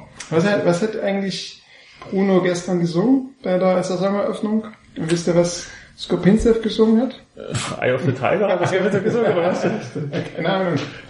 Skopinzev Das hat, nicht verfolgt. Skopinzev hat zusammen mit Feigl gesungen und hat am Ende irgendwie was, zwei, drei Worte Deutsch gesagt. Und da wurde gleich mit Feigl ganz toll gehabt. Uh. Wobei ich bei Skopinzev und, äh, wie heißt er, und ähm, Gibson so ein bisschen den Eindruck habe, so da hat Rangnick sehr großes Vertrauen in Feigl und Jung, so das Ja. im Bereich der Neuzugänge. Das sollte man vielleicht noch ansprechen, weil äh, auf allen anderen Positionen sind so quasi Star- Starspieler gekommen, die äh, den etablierten richtig Konkurrenz machen und Gibson und Skopinzev sind jetzt zwei sehr junge Talente, die jetzt irgendwie das genau das eben nicht machen. Die wahrscheinlich noch eine Zeit lang brauchen werden, um Jung und Teile zu ersetzen und man hatte so ein bisschen das Gefühl, dass viele Fans auch so ein bisschen unzufrieden mit Jungs Leistung in der letzten Saison waren. Ja, aber ich glaube, das ist auch so das Problem, so dieser, also äh, zweifach das Problem der Außenverteidigerposition. Einerseits, dass es, glaube ich, unheimlich schwer ist, so Leute zu finden, die, sage ich mal, 21 sind und äh, schon so, sage ich mal, etabliert, dass sie einen Namen haben. Du sagst, sie sind per se erstmal Konkurrenz für die, die da sind. Ich glaube, da jemand zu finden im Alter, da bist du sofort in Konkurrenz zu jedem englischen Mittel bis Top-Klasse-Verein und müsstest Preise aufrufen, die du nicht aufrufen kannst. Also von daher, glaube ich, ist das schon echt schwierig. Und das andere ist natürlich da- dadurch, dass die Position ja schon auch bei RB relativ schwierig zu spielen ist, dass du irgendwie so permanent so offensiv stehen sollst und ähm, da aktiv sein sollst und gleichzeitig trotzdem defensiv arbeiten musst. Ähm, glaube ich, wird auch von Zuschauerseite mal so viel erwartet, was die irgendwie sein müssen, dass es schon, glaube ich, extrem schwierig ist, irgendwie die Erwartungen zu erfüllen. Also das ist irgendwie so, also gerade einen Jungen habe ich letzte Saison, der ist offensiv ausbaufähig, der bis zur Strafraumgrenze, alles super und danach muss er, glaube ich, irgendwie auch nochmal was anderes erfinden. Aber den habe ich wirklich definitiv deutlich oberhalb von solide gesehen. Also das war irgendwie schon auch eine Konstante dem Spiel. Also selbst in der Zeit, wo er noch von Rangnick dann öffentlich angezählt wurde, war er eigentlich jetzt nicht so schlecht, dass man ihn irgendwie aus der Mannschaft hätte rausheben müssen und ihn da irgendwie in den Pranger stellen müssen. Fand Aber es ich- scheint bei vielen Fans hängen geblieben zu sein. ja, aber Gefühlt hm. zumindest. Ja, also defensiv war er wichtig auf alle Du hast Fälle. manchmal irgendwie äh, Szenen gehabt, wo er dann auch in, in der Offensive schnell den Ball verloren hat Ja. und wo dann gefährliche Umkehrsituationen entstanden sind. Und vielleicht ist das das, was hängen geblieben ist bei Jungen. Ne? So, Weil grundsätzlich finde ich ihn auch solide. Ich finde, er hat manchmal so ein bisschen eine Schludrigkeit drin, die wohl auch, wenn man dem Rauschen so im Walde äh, glauben kann, auch Rangnick ein bisschen aufgestoßen ist, wo er ihn wohl ein bisschen, bisschen mehr Disziplin ermahnt hat. so Und vielleicht wird das so ein bisschen der das, das Agreement sein, weswegen er jetzt auch spielt. Deswegen, Ich meine, er macht ja noch Freistöße, Eckstöße und so. Ne? Also der ist ja Ja, schon sehr präsent im Spiel. Ne? Also, Ja. Also die Offensive ist schon, ja, das stimmt. Und bei Teigl mache ich mir an sich mache ich mir da auch keine Aber es großen ist, halt, Sorgen. Ne? es ist halt auch unfair, die beiden zu vergleichen, weil du hast einen Anthony Jung, der ist irgendwie links Außenverteidiger und könnte in Nebenposition Innenverteidiger defensives Mittelfeld spielen und du hast einen Jörg Teigl, der könnte als Nebenposition irgendwie rechts vorne offensiv spielen. Also du kannst ja die Typen nicht miteinander vergleichen. Du kannst ja von Anthony Jung nicht dieselbe Dynamik in der Offensive erwarten, wie einen Jörg Teigl hat. Also das ist ja so, so eine Erwartungshaltung zu stellen, also ich glaube, da ist eine, eine, eine gewisse Asymmetrie im Spiel permanent oder per se vorgesehen, dass die rechte Seite per se offensiver eingestellt ist als die linke, weil es geht gar nicht anders. Das war es zumindest letzte Saison zu ja, beobachten. aber anders geht's ja mit den Typen auch nicht. Was willst du da machen? Du kannst dem Anthony Jung, Anthony Jung ja nicht, gerade bei seiner Größe und bei seiner Statur ja nicht vorwerfen, dass, vorwerfen, dass er irgendwie einen Wirbelwind in der Offen, kein Wirbelwind in der Offensive ist. Also, das wäre ja Unsinn. Du kannst ja nicht, kannst du aus dem Nuckern irgendwie ja auch keinen Dribbler machen mit seinen 1,97. Also, das ist ja Quatsch. Du musst ja irgendwie auch mal gucken, was du irgendwie für Typen hast. Apropos Georg Teigl. Ja, hi, ähm, ich bin der Georg Teigl, Abwehrspieler bei RB Leipzig und ihr hört den Podcast von Rote Brause Blogger. Mal nicht Champagner statt Bier, aber wir essen weiterhin Sushi, ist immer noch lecker, Ja. es sind immer noch ein paar Reste. Falls ihr zuhört und Lust habt, vorbeizukommen, ihr ein bisschen Wasabi-Paste ist auch noch übrig. Es ist sehr lecker. Man kann es nur empfehlen, so für den lauen Sommerabend. Wir sitzen Sushi übrigens in der Geschäftsstelle Champagner. am Neumarkt. Kommt vorbei. Genau, und bestellen wir gleich noch Pizza auf Kosten des Vereins. Aber so generell jetzt mal so die, die Kaderplanung äh, ähm, im Gro ist ja irgendwie kein Wunsch offen geblieben. Ne? Ist ja, man kann nicht sagen, dass es da irgendwie eine Position gäbe, wo es irgendwie noch einen Bedarf gäbe. Rangnick hat sich alle Wünsche erfüllt. Ist auch leicht, wenn er sozusagen äh, einer äh, und derselbe, der Wunscherfüller und der Weihnachtsmann, äh, der Wünschende und der Weihnachtsmann äh, in einer Person und so insofern war auch zu erwarten, dass Rangnick sich da keine Wünsche Ja. offen lassen würde. Anders als bei Zorniger, da hatte man so das, Gefühl, dass man, dass er auf alle Fälle erstmal auf die Etablierten setzen wollte. Na, Und das war ja vielleicht auch so ein bisschen der Stolperstein, aber ähm, Rangnick hat das Problem sozusagen nicht. Er hat keine, keine so emotionale Verbindung zum Kader, das hat er auch immer wieder angesprochen, dass das jetzt sozusagen vielleicht sich einstellen könnte, jetzt wo er Trainer ist, dass die emotionale Bindung größer wird. Aber jetzt konnte er erstmal kräftig durchwirbeln und dann werden wir mal Zu sehen. Ja. Ich habe mich ein bisschen gefragt, wie gestern diese Meldung mit Rangnick verlängert, wie quasi die Verhandlungen ausgesehen haben. So wie, Ralf, hast du Lust? Und Ralf sagt dann, hm, ich überlege mir es nochmal, bis ich zwei Wochen und dann sagt Vertrag Ralf, mit dem Sportdirektor macht nicht der Sportdirektor. das, also, ich kann mir das als eine schöne Frühstückskommunikation Ja. zwischen Ralf Rangnick und Ralf Rangnick vorstellen, ob die Verlängerung stattfindet oder nicht. Aber, Aber wir waren ja beim Kader. ja, wolltest du dazu was beitragen? Nee. Ne, ich sagte es gerade schon, also an allen Stellen doppelt gut besetzt, so wie es halt der Wunsch war und wirklich auch, ne, keine Wünsche bleiben offen. Ähm, das, äh, die, das Hauptproblem wird wahrscheinlich sein, aus 10-9 quasi wirklich ein Gefüge zu machen. Das hat, wie ich fand, hat das ähm, jetzt bei dem Tel Aviv-Spiel, wenn das so als das finale Testspiel gesehen werden sollte, hat das in der Offensive schon ganz gut geklappt. Hinten gab es da auch ein paar Lücken so. Und äh, das ist das eine, wie gibt es gibt es das Zusammenspiel, wie funktioniert das? Aber man hat doch offensiv sehr viel Platz, ne? Hm. Also Das darfst du nicht vergessen. Also das, er anders spielen. Ich habe ja vorher gedacht, nach dem Unionsspiel, wo die sich auch nicht so gut präsentiert hat, Tel Aviv, dass sie sich quasi vielleicht mal noch ein bisschen, aber da hat man dann schon auch gesehen, dass es da Schnelligkeits- und auch technische Nachteile gab. ja, deswegen die die fangen, eigentlich, mit, fangen in fünf Wochen mit der Saison an. Also das will man erwarten, dass die jetzt irgendwie an einem Punkt sind, dass sie physisch und in allem irgendwie dagegenhalten. Das macht ja keinen Sinn. Also Ja, gegen Union waren sie ja auch total unterlegen. Ja, findest du das als letztes Testspiel war das nicht wirklich eine weise Entscheidung. Also das Ingolstadt-Spiel als letztes Testspiel, das wäre optimal gewesen. Als was sie jetzt Konnte man so früh nicht verkünden. damals nicht möglich. Ne? wegen Fanprotesten. Sozusagen. Aber so, wenn man sich die anderen äh, Finalgegner der Zweitligisten anschaut, dann waren die quasi durch die Bank weg etwas größer und schwerer. Haben die sicherlich vor größere Probleme gestellt.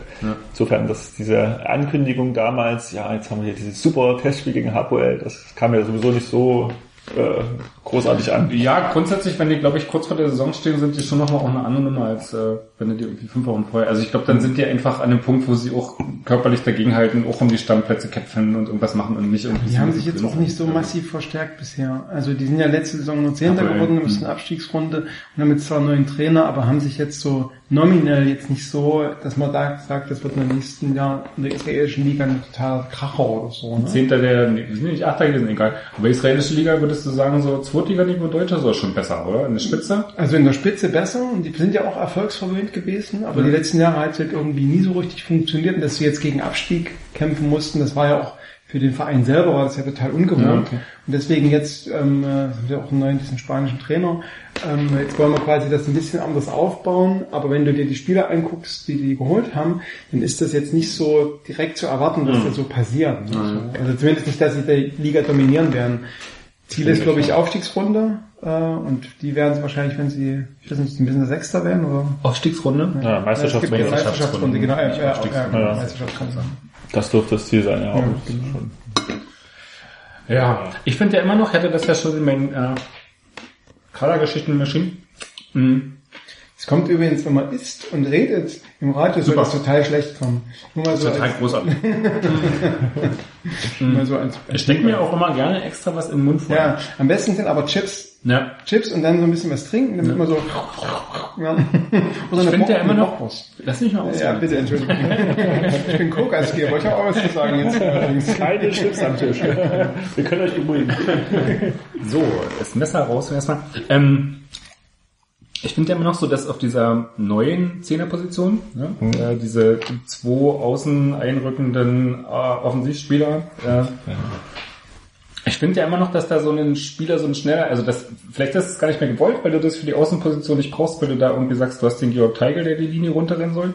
Aber ich finde immer noch, da fehlt so ein wirbeliger, schneller Außenbahnspieler, der auch irgendwie so mal was kreieren kann. Ich finde so, klar, Forsberg und ähm, Sabitzer vielleicht. Sabitzer, ja, da bin ich mir noch nicht so sicher, ob das seine Position ist. Das muss man irgendwie erstmal gucken. Ja, eher die andere Seite nicht, würde ich denken, sozusagen. Diese Zehnerseite sozusagen ist vielleicht nicht so seine Position, aber ich denke mal so auf Außen ist vielleicht eher so sein. Naja, aber es ist ja schon, diese Außenposition ist ja schon eher so da angelegt, dass man immer in die Mitte eher, also Ja. eher Richtung Mitte tendiert als nach außen. Ja, aber wenn er so zum Beispiel vor, vor Jung steht oder sowas, könnte er sicherlich äh, eher so den offensiveren Part übernehmen, während Tiger eben einen einrückenden Forsberg oder sowas, aber andererseits Forsberg eher so die linke Position natürlich.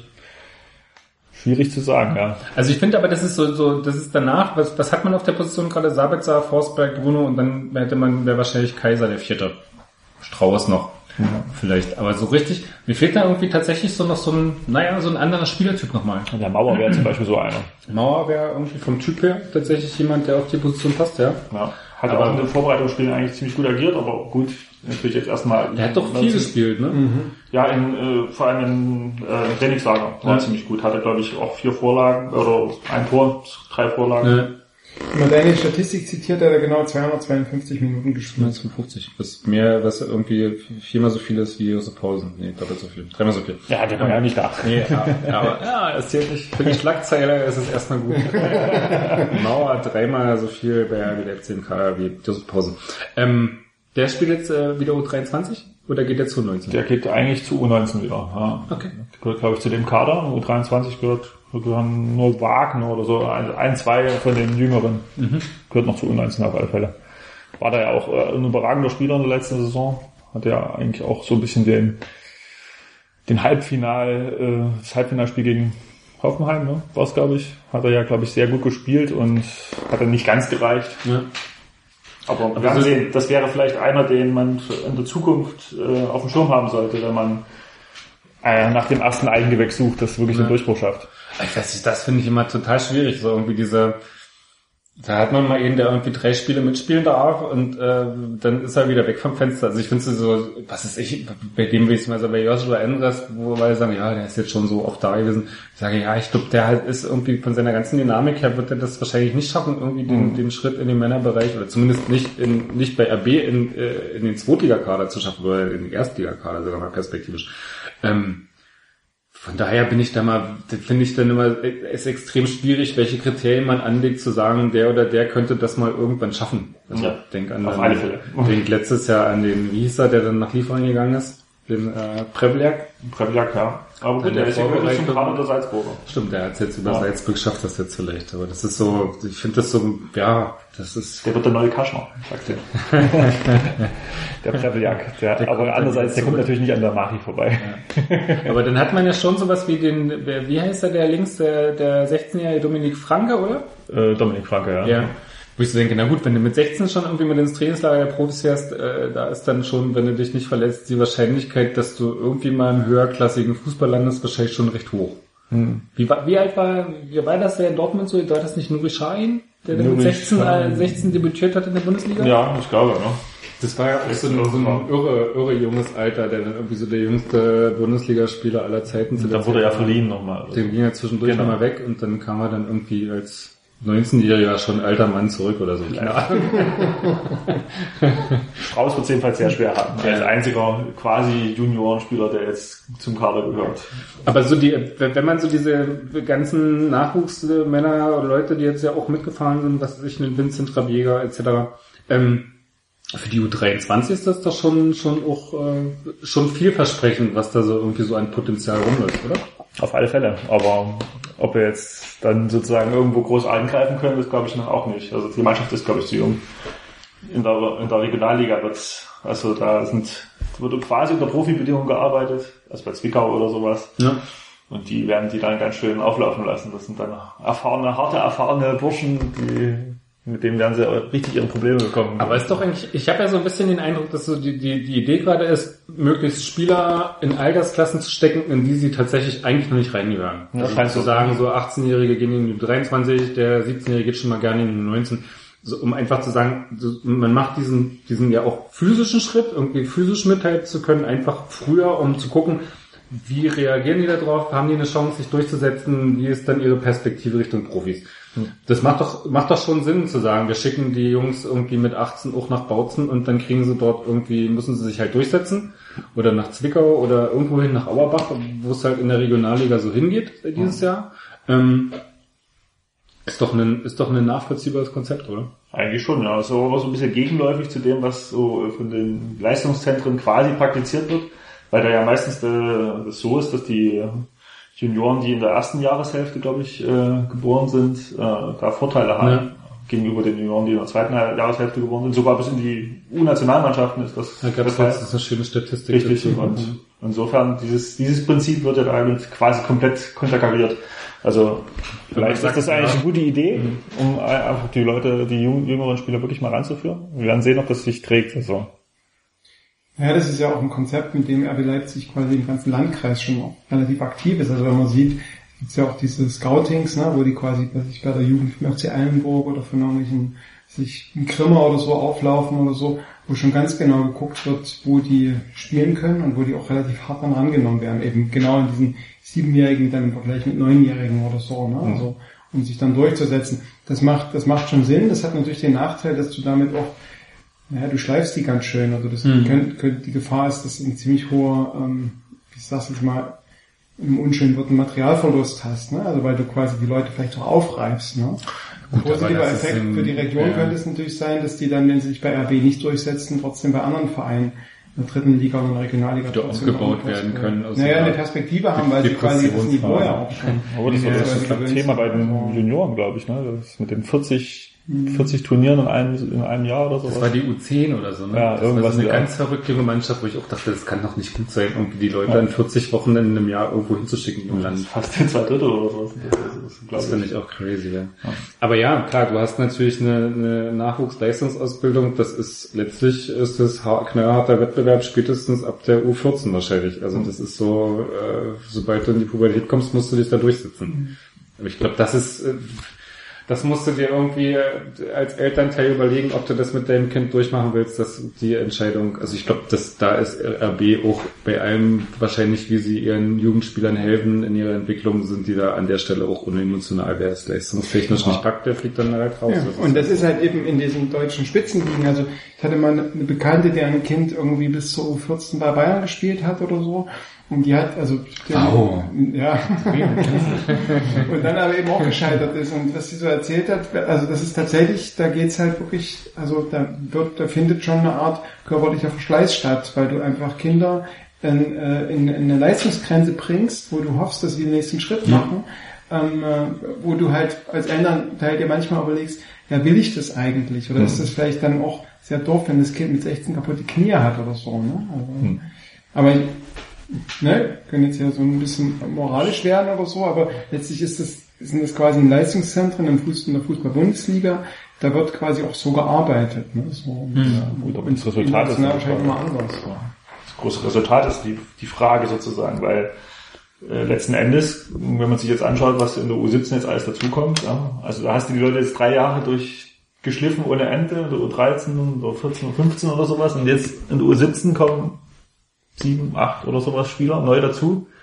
Das ich von aus aller Herren Länder quasi, dann Naja. hast du natürlich einen großen Prozentsatz an Leuten, die du hart drangenommen hast, aber die dann quasi auch durchs Raster wieder fallen. Ne? Ja, aber ich glaube, das ist, wenn du, wenn du Nachwuchsarbeit auf dem Level betreibst, ist das auch normal. Weil das, wenn du bist, wenn du dieses, diese Idee hast, irgendwie, was weiß ich, bis 13 scouten wir relativ regional, was weiß ich, bis Eilenburg oder Bautzen, äh, sächsisch, und dann erst mit 15, also die Idee ist ja irgendwie, oder das, was, was der Markt vorgibt, ist, du musst den Leuten mit 16 ihren Vertrag geben, ihren ersten. So. Und das ist dann so dieses Alter U16, äh, wo sie dann kommen, B-Jugend, B-Jugend, wo du dann irgendwie sagen musst, okay, das ist, das ist der späteste Zeitpunkt, wo ich bundesweit scouten muss, um irgendwie Talente in die Mannschaft zu holen. Und klar ist das irgendwie der Zeitpunkt, wo dann die regionalen Talente irgendwie äh, zu großen Teilen oder zu den Teilen, die es halt nicht schaffen, irgendwie rausfallen. Also ich glaube, das ist halt auch, ja, ich glaube, das ist schwer anders zu machen. Das ist einfach, also, ja. Und deswegen noch viel mehr, finde ich, ist es irgendwie so eine,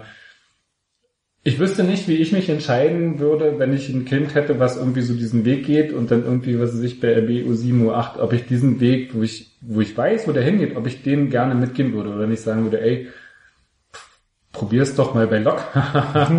nee, ähm, probier's doch einfach bei einem anderen Verein, mach's ein bisschen ruhiger und ähm, wenn das Talent da ist, kommst du mit 12, 13 immer noch irgendwie irgendwo rein. Also das ist halt so, ich denke, puh, muss ich, muss ich diese, diese Tretmühle irgendwie mit sieben anfangen und irgendwie so ein Kind 40, 40 Wochenenden im Jahr in irgendein Hotel in Deutschland schicken, wo, äh, ja, du kriegst doch, also ich glaube, das ist halt für diese, für dieses Erwachsenwerden von Kindern ja auch total schräg, wenn du jedes Wochenende in irgendeinem Hotel wohnst, mit deinen anderen äh, Mitspielern zusammen und so permanent so dieses Fußball, wir werden irgendwie hinfahren, wir sind im Hotel, wir sind irgendwie so ein bisschen so kleine Könige, also sind ja nicht, die sind ja trotzdem eine soziale Gruppe und lernen natürlich auch extrem viel an sozialen Verhalten, aber sie sind ja trotzdem irgendwie so jenseits einer normal, normalen, in Anführungszeichen, sozialen Realität, ne? werden sie da so irgendwie großgezogen. Und ich bin mir halt immer nicht sicher, inwieweit das für so eine Persönlichkeitsentwicklung, der nicht auch total, total schwierig ist, oder man sich dann nicht tatsächlich von vornherein was weiß ich, so eine Zombies ranzieht, wie es dann halt später die, die Fußballspieler sind, die dann irgendwie durch die Welt ziehen und die da, ja, schöner Ort hier, ist ich mache jetzt meinen nächsten Schritt und äh, es ist prima, es ist das Beste, was ich je gesehen habe. Also du dir von vornherein diese dieses vagabundierende Personal heranziehst, was dann später irgendwie so durch die Profifußballligen zieht und irgendwie alle gleich sind letztlich. Das ist aber irgendwie, Ich habe es, ich hab, ich hab es versucht, pointiert auszudrücken. Ja, es gibt genau. natürlich noch, noch Grautöne da man drin. könnte glauben, du bist Fan von dem Traditionsverein. Ja, ich reden Leipzig Tradition seit 2009.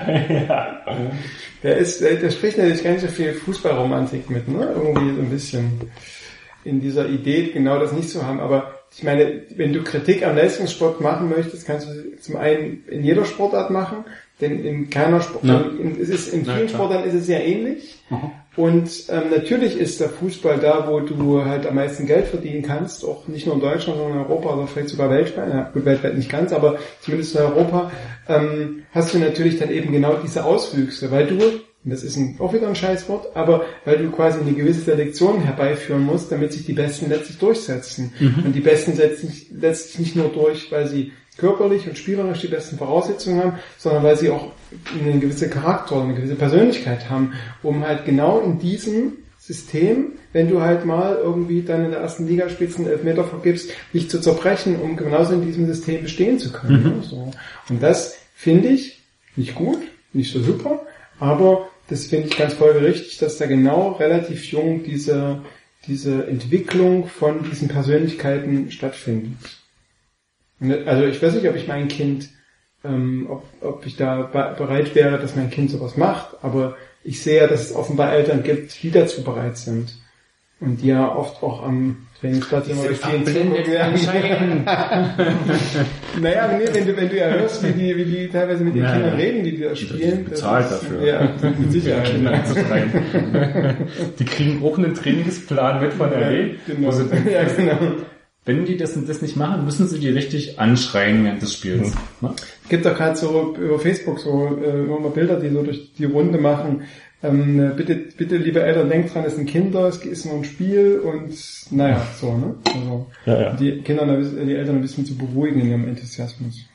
Ja. So, was war eigentlich die ursprüngliche Frage? Bester Neuzugang? Ja. Oder haben wir das schon durchgehabt? Hat man quasi schon durch. Hatten wir quasi schon eigentlich schon- durch. Hatten nicht schon unsere Wahl gemacht. Habt ihr quasi schon die, die, ähm, die Startelf für Frankfurt? Für das, ich, mir ist nämlich ja noch eingefallen, vielleicht war das ja auch ein Fingerzeig von Ralf Rangnick Richtung Qualität vom aktuellen Team vom FSV Frankfurt, von Thomas Oral, dass er erstmal gegen Tel Aviv hat spielen lassen und nächste Woche die, Erst danach gegen Ingolstadt. Nee. das danach gegen Ingolstadt. Das Testspiel gegen Ingolstadt quasi Also nach dem Motto, als die. Mannschaft von Thomas Oral, naja, Frankfurt ist auch noch so eine Art Testspiel quasi. Und dann ist Ingolstadt und dann geht die Saison los gegen Gegen Fürth. Ne? Ah, der FSV, das wird ein richtiges Zerstörerteam. Hätte man aber das Ingolstadt-Spiel dann auch gleich nach Osnabrück machen können, wenn die Saison richtig losgeht. So, dann haben wir den Arroganzteil mal ab. Ja, genau. Und äh, wir erinnern natürlich daran, dass es RB Leipzig noch nicht gelungen ist, gegen FSV Frankfurt zu gewinnen. Ne? Nicht mal ein Tor zu schießen. Nicht mal ein Tor zu schießen, genau. Ja, aber dafür Rangnick.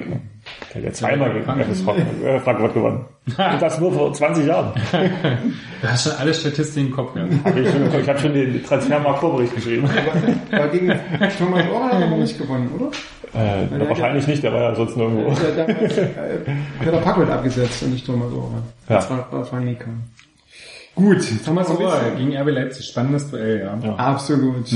Ich glaube, das wird ein ganz, ganz fieses Ja. Zerstörerspiel von Frankfurt werden. Ja, nee, so kennt man Thomas Oral nicht. Nee, eigentlich nicht, Oral aber- stand eigentlich immer für sehr Offensives 4-4-2. ansehnlichen Fußball, der sehr auf viel Technik gesetzt hat. Wenn ich mich richtig erinnere, haben wir unter Oral prozentual die meisten äh, Kopfbälle also zum Tor gemacht. Also sehr flankenlastiges Spiel. Ja.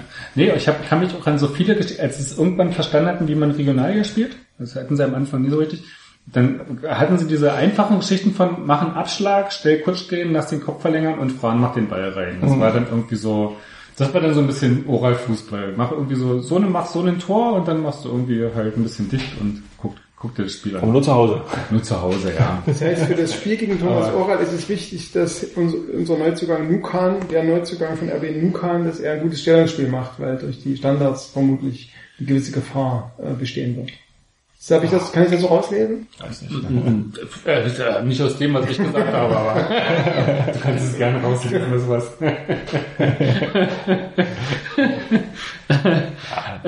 Du warst ja vom Kopf bei Also für das Spiel, ja, aber es war Kopfverteidigung nach Abstößen. Das ist ja auch nicht unbedingt, oder? sta- naja, nicht unbedingt Abstöße gehen auch aus dem Spieler raus. Viele. Also die große Coltorti-Phase war ja erst später dann. Das war ja auch Anfang Das 20 stimmt, der hat ja dann auch mal die langen Abschläge Ja. gemacht. Ja, auf alle Fälle wird das sehr defensives Spiel von Oral werden, bin ich mir sehr sicher. Äh, der Vorteil, dass Oral sicherlich wenig äh, Neuzugänge einsetzen wird, weil die sich noch nicht so richtig eingefunden haben, so gefühlt, zumindest wenn man sich Testspiele sich anschaut. Ja, okay. Da haben wir haben zwar ähnliche Kaderfluktuationen drin mit 13, 14 Neuzugängen und Abgängen oder sowas in der Art, und äh, aber bis jetzt haben sich da noch nicht so richtig viele festspielen können. Insofern haben sie sicherlich ein eingespielteres Team. Aber da sind doch noch so einige so verletzt gewesen ne, in der Vorbereitung. So der Schein, der ist Der ja auf jeden Fall Schein, noch. jetzt der Weiß äh, hat sich gerade verletzt, der war eher zweite Torhüter, glaube ich, hinter Pearson und wer war noch verletzt? Irgendwer. Äh, Schmidtgal, glaube ich. Ah ja, okay. Also zumindest hat er nicht gespielt zuletzt, also schätze ich mal, er ist verletzt. Ja, aber ich denke mal, man wird ziemlich defensiv sich ein, äh, so ein bisschen einigeln. Andererseits hätte ich das auch schon vom letzten Spiel gedacht, also beim ersten FSV-Spiel in, in der Hinrunde und da war der FSV eigentlich so ein bisschen das bessere Team, so insgesamt. Ja, aber ja, ich kann mich gar nicht mehr in das Hinspiel, weiß ich gar nicht mehr so Das genau, war aber das mit Feinrichs roter Karte. Stimmt, in der zweiten Halbzeit waren sie dann noch spielerisch an Drücker, aber so erstmal war es schon eher so dieses Abwarten. Das, was sie letztes Jahr schon gut konnten, war eher so tief verteidigen, was so in Leipzig gemacht haben. Da. Ja, das war auch ein Zufallssieg. Also Ja, ja, du hast den Strafraum verbarrikadiert und dann äh, warten wir mal auf irgendwas. Ähm, du wolltest wissen, wie die äh, Strafformation ist. Interessiert dich das wirklich oder Ähm, ja, ich habe sogar was vorbereitet. Oh. als Essen? zum Ankreuzen. Ich bin ja ähm, als Mit Bildern. Ja, genau. Ähm, ich bin ja gelernter Erzieher, ne? So, Ich glaube, wir müssen jetzt hier irgendwie puzzeln oder Genau, ich habe hier auch eine Schere, ich habe hier quasi diese, diese Bilder, quasi so ich alle, alle Spieler. das indische Essen. Bis ich dann irgendwann festgestellt habe, dass auf der RB-Seite die ganzen Neuzugänge noch keine, Neuzugänge noch keine Gesichter haben. Ne? Ja, aber die Fototer der Fototermin wahrscheinlich diese Woche oder so, schätze ich mal.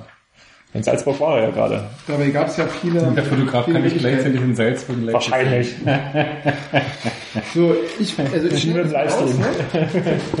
Ich schneide mal die Bilder aus, so als Tante Dirk, ähm, äh, Erzieherin vom Dienst. Und dann Kannst du mal das einfach Spiel, mal- das Spiel erklären, was du hier vorhast? Ja. Genau, und dann gucken wir uns alle an und sagen, auf der Position des, zum Beispiel, mal- guck mal, ich, wir, ne, wir haben hier gerade Bellot. Coltorti und Gulanci, dann sagen wir, bei den dreien ist der derjenige, der bestimmt spielen wird. Okay, das fällt jetzt nicht ganz so schwer. Ja, ich würde mich, glaube ich, mal festlegen, dass das Coltor- Coltorti sein Ja, das ist die, So. die schwerste Position gewesen. Aber wir können ja, Ich glaube, sobald der Gulaschi nicht mehr gesperrt ist, steht dann Tor. Also der Rangnick hatte ein ho hohes Lied auf ihn gesungen damals, äh, äh, am Ende der Saison, glaube ich, und auch bei der Verpflichtung. Und ich hörte sich zumindest so an, als würde es ihm zutrauen, auf alle Fälle den quasi besten Torhüter der letzten Zweitligasaison ist er gewählt worden, der Coltorti, äh, zu ersetzen. Ja, wäre ein bisschen schade sicherlich als Identifikation, Identifika Identifikationsfigur. war ja wichtig. Ja. Ja, ja, denke ich schon, aber na, vielleicht wird er nochmal eingewechselt. Ja. Kutschke war ja auch dein Lieblingsspieler. Immer noch. Ich hoffe, dass es zurückkommt. Wann, wann kommt endlich Vilos Mantel? Ach, das ist wirklich ein Drama, du und Kutschke, dass der es nicht geschafft hat, zurückzukommen. Ja, das ist traurig. Ja. Und dann ist er, hat er noch nicht mal den Durchbruch bei Paderborn geschafft. Ja, das, Aber wegen den Dreckstrainingsbedingungen vor. ja also überhaupt. Die Umstände. Warte mal ab, bis das Nürnberg-Spiel kommt. Weil man nicht auf ihn gesetzt hat. André Breitenreiter gekommen wäre als Trainer, hätte er bestimmt Kutschke mitgebracht. Nee, der- die waren so nach wie Kutschke klingt, waren die sich nicht so richtig grün. Er hat ihm schon vorgeworfen, dass er äh, die Leute bevorzugt, die hat, die schon vor ihm da waren. Andererseits hat er beim Lakic spielen lassen immer und der ist ja nach ihm gekommen. Das war, ja gut. Aber Kutschke ist, glaube ich, auch nicht so der Typ für, Für Freundschaften? für Logik oder so. für so ganz, die, die ganz tiefen Dimensionen von Logik. Ja. Was soll das heißen? Ich finde der ist Podcast so eine deswegen cool, weil man einfach Sachen erfährt, die man sonst hätte lesen müssen. Ja. Dann fragt man euch mal und dann zack, hat man's. Ja. Was wisst ihr noch alles? Ich freue mich, dass ich morgen hier schöne Papierschnipsel aus sämtlichen Ecken der Wohnung, äh, Ich glaube, das ist also dann, der Geschäftsstelle, äh, das ist ein muss. Spiel, was ich quasi vorbereitet habe, um deine Tochter später quasi in das RB-Gefilde Na, einzu. vorbereitet würde ich nicht ganz sagen, weil du schnippelst jetzt schon Ja. fünf Minuten. Ich bereite es ja jetzt vor, damit deine Ja, Tochter das ist der später. erzieherische Effekt, um die äh, Funktion einer Schere vorzuführen. Außerdem hat es das letzte Mal total super geklappt mit diesem Skribbel, ja. Skribbel oder wie auch immer. Und, ähm, Skribbel. Und dieses spielerische Element, das würde ich einfach gerne in jedem Podcast haben. Wir können uns jetzt auch schon mal überlegen, wie wir das beim nächsten Mal da machen. Weil der Mensch ärgert sich nicht. wie So, das schieben wir das nächste Mal an die letzte Stelle im Podcast. So, wir, wir, wir sortieren erstmal, wir sortieren erstmal nach, nach, nach Position. Guck mal, hier haben wir Forsberg, Ilsanker, Bruno, Sebastian ist ja eher Abwehr, ne? So. Und Sebastians Abwehr und Ilsanker muss Ja, ins DM. wir haben ja Antic Nukan auch eher Abwehr. Ja, IV. Ich habe es nie verstanden, warum man für so eine ganz einfachen Sachen, warum man dann so irgendwie sich noch ewig so eine Bildchen ausdrucken und Weil es ist quasi ein bisschen muss. anschaulicher. Sieht irgendwie unverständlich aus. Schrecklich, wie ich Und das morgen- gehasst habe. Ja, weil irgendwann bin ich Wenn drauf so- gekommen, dass die ganzen Neuzugänge keine Gesichter haben. Da dachte ich mir, da reicht doch, wenn ich die Rückennummern ausdrucke. Das macht's auch leichter. Der Kedira muss hier zu Ilsanker und dann Genau. Aber ihr könnt euch ja schon mal Das hat mich schon früher an der Uni so völlig, völlig genervt, wenn so erwachsene Studenten dann irgendwie so hingesetzt wurden und irgendwelche Spielchen machen mussten, um sich einen Stoff zu erarbeiten, der irgendwie rational und durch Lesen und sich ganz normale Geschichten auch erschließbar gewesen wäre. Aber wir haben doch ich so dachte, ey, Leute, tut will ihr doch nicht alles vorspielen. Macht doch Wir mal lieber selber, strengt euch an. Man muss durch so Sachen arbeiten im Leben. aber ich glaube, du hast hier eine Seite vergessen. Nee, wie gesagt, ich habe ich hab nicht alle ausgedruckt, weil so. ich dann irgendwann dachte, die Rückennummern reichen, weil sowieso die ganzen Gesichter fehlen. So, aber guck mal, hier haben wir noch Klostermann, Jetzt wird's kompliziert. Waschner, Geht da mal Klostermann? Klostermann hat kein Bild, ja. Ähm, Ja, ich glaube, wir können jetzt morgen auch bist du nämlich ne? dankbar, weil dann kannst du das abfotografieren und auf deinen Podcast stellen. Äh, auf deinen Blog stellen. So, aber wer, wer wären denn die beiden Innenverteidiger, die äh, in der Startelf Na, auf? Das ist, glaube ich, eine der schwersten Fragen sogar. Dann machen wir erst die Au Außen. Sind wir quasi bei ähm, äh, Ähm, Teigl Jung und Teigl. Jung außen? Seid ihr, seid ihr da sicher, ja? Das geht's nicht. Ja, Okay. Kopinzev ist noch zu kurz dabei.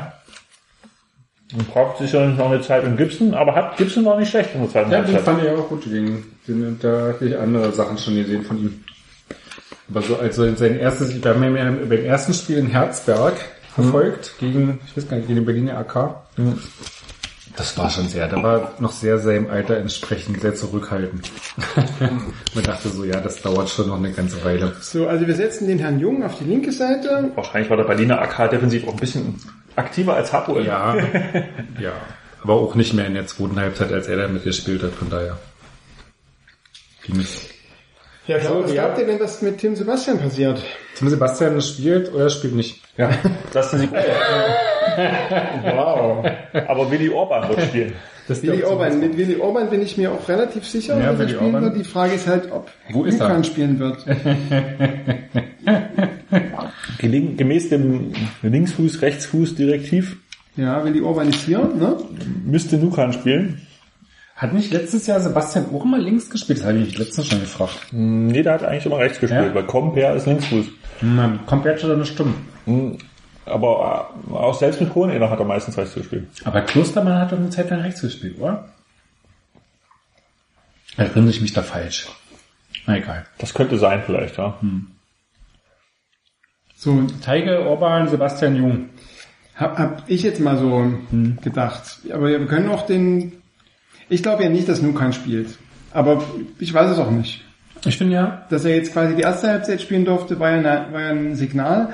Aber Ralf Rangnick hat ja danach gesagt, es wird sich nichts groß ändern, aber Einzelpositionen ja zum Ausdruck. das war ein Signal in Tim Sebastian, dass er sich anstrengen muss, um ins Kader zu kommen. Nee, ähm, ich finde ja, wir haben, er hat mir auch hier Ant, Attinch. Attinch. Ich lerne es. Attinch, nicht Antich. Attinch. Ah, Attention Nukan. Ähm, ja, ist ja schon, ich glaube, wenn, wenn der so weiterspielt wie im Testspiel, dann äh, wird er viele, viele, viele, viele schöne Karten kassieren im Saisonverlauf. Von daher, ähm, er hat schon eine extrem rustikale Art und Weise, nicht bloß als er den Quaschner eine Gehirnerschütterung verpasst hat in der Ach, ersten er war's, ja.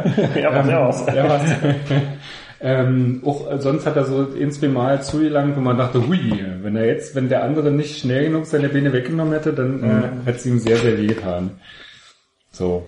Guter, ja, ro- robust, sehr robust. auch, auch eine Offensivaktion. Also er auch geht ein bisschen übermotiviert. Aber wenn man die Körpersprache sieht, er hat zum Beispiel Jungen aufge... Also ne, es gab so manchmal so Szenen, wo er quasi sich so, so wild, wild gestikuliert hat, so bring doch endlich den Einwurf oder mach doch endlich die Ecke. So. Ja. Ich fand eher, der hat sich immer so entschuldigt bei allen nebenan, weil er irgendwie gerade was falsch gemacht hat. Ich meine ja die Offensivaktion, Die wo er Offensivaktion. quasi vorne Mhm. bei Eckbällen oder so mit war. Und ich finde, der ist körperlich einfach noch nicht am Punkt, äh, 90 Minuten zu spielen. Das heißt, der war so gegen Hapoel Tarif da, als er dann seine Halbzeit gespielt hat, der, der war nach 30 Minuten, also dann insgesamt 75 war der so am Ende und hat da so gepumpt teilweise, das war schon extrem crazy. Trotz des Astralkörpers und 0 Grad ja, Wie geht das denn? ich weiß es auch nicht, aber ich kann auch nicht mal fünf Minuten rennen, von daher ähm, fehlt mir der. Aber es, dass er nicht austrainiert war oder so, das hieß es, glaube ich mal, irgendwie jetzt bei der, kurz nach der Vorstellung. Ja. Insofern äh, kann man natürlich keinen Spieler bringen, dem man nicht über 90 Minuten vertraut, also gerade Innenverteidiger, äh, zu Also bei spielen. Zorniger wäre es ein Kandidat gewesen, 60. Minute rein, 80. Minute raus. Ja. Jetzt weiß man nicht, er hat ja in Istanbul jetzt nicht so ganz so viel gespielt. Was da von Fußball, ich kenne das Fußballsystem nicht und das Rangnische ist ja dann durchaus Du warst noch nie bei Besiktas bei dem Training? Ich war zwar bei Fenerbahce schon bei einem Punktspiel, aber bei Besiktas war ich noch nie. Oh, Ähm, jetzt werden hier gleich die Besiktas-Fans anrufen wahrscheinlich. Ja. Das geht natürlich nicht, diese Bevorzu- Ich sage aber auch daran, dass Fenerbahce, als ich in Istanbul war, ein Spiel gemacht hat und äh, Besiktas nicht. Sonst wäre ich natürlich viel lieber zu Besiktas. Natürlich. Wir haben ein sehr schönes Stadion. Oh, jetzt ich werden die. Fenerbahce. Das dreht sich jetzt so weiter im Kreis. Irgendwann wird ein Block gehackt. So, ähm, äh, wenn ich richtig informiert bin, wird es wird dieses Jahr ein 4-2-2-2-System gespielt. Das heißt, werden die Wahrscheinlich ist es so wie letztes Jahr, dass man so zwei Spieler dann sagt, oh ja, das ist jetzt dann. Und dann wird es links ausgepackt. Okay. Das heißt, stell, diskutieren wir jetzt über die zwei oder die drei Leute, die vor der Abwehr spielen? Die zwei Leute sozusagen. Es gibt aktuell Ja, Eben aktuell wären 4-2-2-2 und äh, den Rest reden wir beim nächsten Okay. Podcast. Dann reden wir darüber, warum wir eigentlich recht hatten. 4-2-4 spielen. Warum wir eigentlich recht hatten und Ja. es trotzdem anders gemacht wurde. Ja, okay. Das finde ich gut. So, wen haben wir denn da jetzt in der Auswahl? Na, auf alle Fälle Ilsan kocht. Na, ihr setzt, Haben wir ja schon äh, als Topspieler äh, gewertet. Da kommen wir jetzt nicht drum rum. neue Kopf des Teams. Den habe ich hier, noch ohne Gesicht, aber mit der, mit der schönen Nummer 13, also in Ballacks Spuren quasi, nur halt weiter, weiter hinten. Ähm, Und dann ist die große Frage. guck mal, wir haben, Matthias hat ja, glaube ich, äh, Kedira bevorzugt. Ich habe es nicht bevorzugt, es war nur dass die, die Variante, die man in den Trainingsspielen doch öfters probiert hat. Dann dachte ich, wenn das in den Trainingsspielen irgendwie... Hat man die nicht noch einmal probiert? Ich weiß nicht. Ja, ich habe es wie gesagt, ich habe es immer nur am Rande, aber das war mein Eindruck, den ich irgendwie hatte, dass das irgendwie schon so ein Duo wäre, was man öfters mal zusammengeschmissen hätte. Also ich denke, ich sehe, da- ich sehe da immer noch Kaiser sozusagen Ja. auf dieser Position, weil er sozusagen auch diese, also weil er weiter vorne, glaube ich, keine großen Chancen hat, an den Leuten vorbeizukommen und weil er so eine große Qualität hat, was die Standards angeht und halt auch offensiv und defensiv so relativ ausgewogen ist, während das Kedira meines Erachtens nicht ist.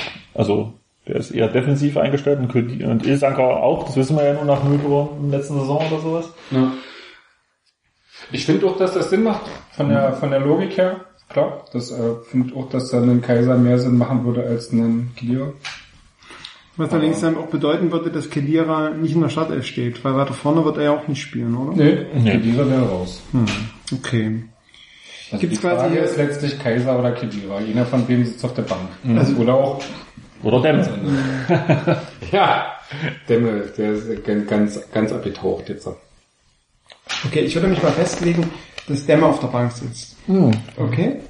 Selbst das würde ich nicht unterschreiben. Man kann auch sehen, dass er auf der Tribüne sitzt, weil was willst du mit zwei Sechsern auf der Bank, wenn du Kedira schon da sitzen hast? Ich glaube nicht, dass wenn das, für Diego Demme ist das ein ganz, ganz ätzendes Jahr. Der ist jetzt gerade ganz an die Ende der Nahrungskette gerutscht. Das werden wir noch sehen. Ja, erstmal, das meine ich, dass es ein Nebelstoch hat, aber so erstmal so von dem, was geplant ist, der Kader, oder wie man erstmal so in die Saison geht, steht Diego Demme erstmal hinten an. Also, das ist ja echt Nummer vier von zwei. Also, Ja, das Problem ist, er ist nicht so, äh, man sieht ihn nicht so als den offensiven Mann sozusagen. Aber er ist, glaube ich, also letzte Saison auch ziemlich wichtig gewesen, was so diese Ankurbelung der, also Ballgewinne und offensive und die Aktionen einleiten. Das unterschätzt man bei ihm auch ein bisschen. Aber natürlich hinter Ilsanker und Kaiser wird es erstmal schwer und Kedira. Also nehmen wir erstmal Kaiser, Aber ich glaube, also klar, also von daher die Festlegung, ich glaube, der hat von den dreien die schlechteste Karten und ich, also ich kann mir nicht vorstellen, dass ähm, Rangnick im, im ersten Spiel auf Kaiser verzichtet. Also okay, er hat jetzt auch, ist noch nicht klar, wer, wer Kapitän war. Bayer Ich hat's glaube, gemacht. Und ist das eine Besprachung gegen Frankfurt. gegen Frankfurt. Genau, da wird er vielleicht, die Geschichte wird Rangnick lernen, nicht wieder denselben Fehler zu machen, wie sein Co-Trainer gemacht hat. Okay, aber es wurde jetzt ja quasi schon so ein bisschen kolportiert, dass die Nummer 24, Herr Kaiser, den Kaiser auf der Doppel 6 macht. Ja. Gucken wir mal. ich könnte mir auch tatsächlich vorstellen, auch, dass es ein Kredit wird. Aber ja. Ich glaube, gegen Wahrscheinlich Frankfurt braucht man gegen Frankfurt nicht Ja. so sehr stark. Ja, hast wahrscheinlich recht. Defensive Stabilität ist nicht ganz. Das Vielleicht ist das auch eine, deswegen die Chance für Nukan gegen, gegen, gerade gegen Frankfurt, weil er da nicht so gefordert werden durfte. So, wen haben wir davor? Wir haben dann noch die Herrn Forsberg, ähm, Sabitzer, Und Bruno, Bruno, Bruno, genau. Das ist eigentlich mit Scholt Kalmar. ja, der wäre eigentlich auch so eine Option dafür. Wo auch die Position 7. Patrick Strauß ist auch eine Option dafür, in Ja. letzter Konsequenz. Aber wahrscheinlich eher doch für das DM dann ähm, eigentlich. Aber der ist auch so ein, Gegen Tel Aviv hat er aber die 10 gespielt, oder? also die Offensivposition. genau. Den habe ich jetzt aussortiert. Der ist aussortiert. Ah, nein! Oder Morgen in der LVZ. Vielleicht wird's ja doch Kaschner. Jetzt hier noch. Quaschner. Auf Außen. Nee, der ist Nee, nicht für die Zehner. Das denke ich aber auch. Der wird So ein bisschen wie Fran und Oral. Quasi den Andi-Fran. Außenspielmuster. Der arme Junge. Vielleicht ist es einfacher, sich erstmal auf die beiden Sturmspitzen zu. nee, beides hängt ja miteinander zusammen. Ja, Pausen wäre zum Beispiel auch noch eine, eine theoretisch eine Option, wenn man mit offensiven Außen spielt, aber eher im 4-3-3 sicherlich.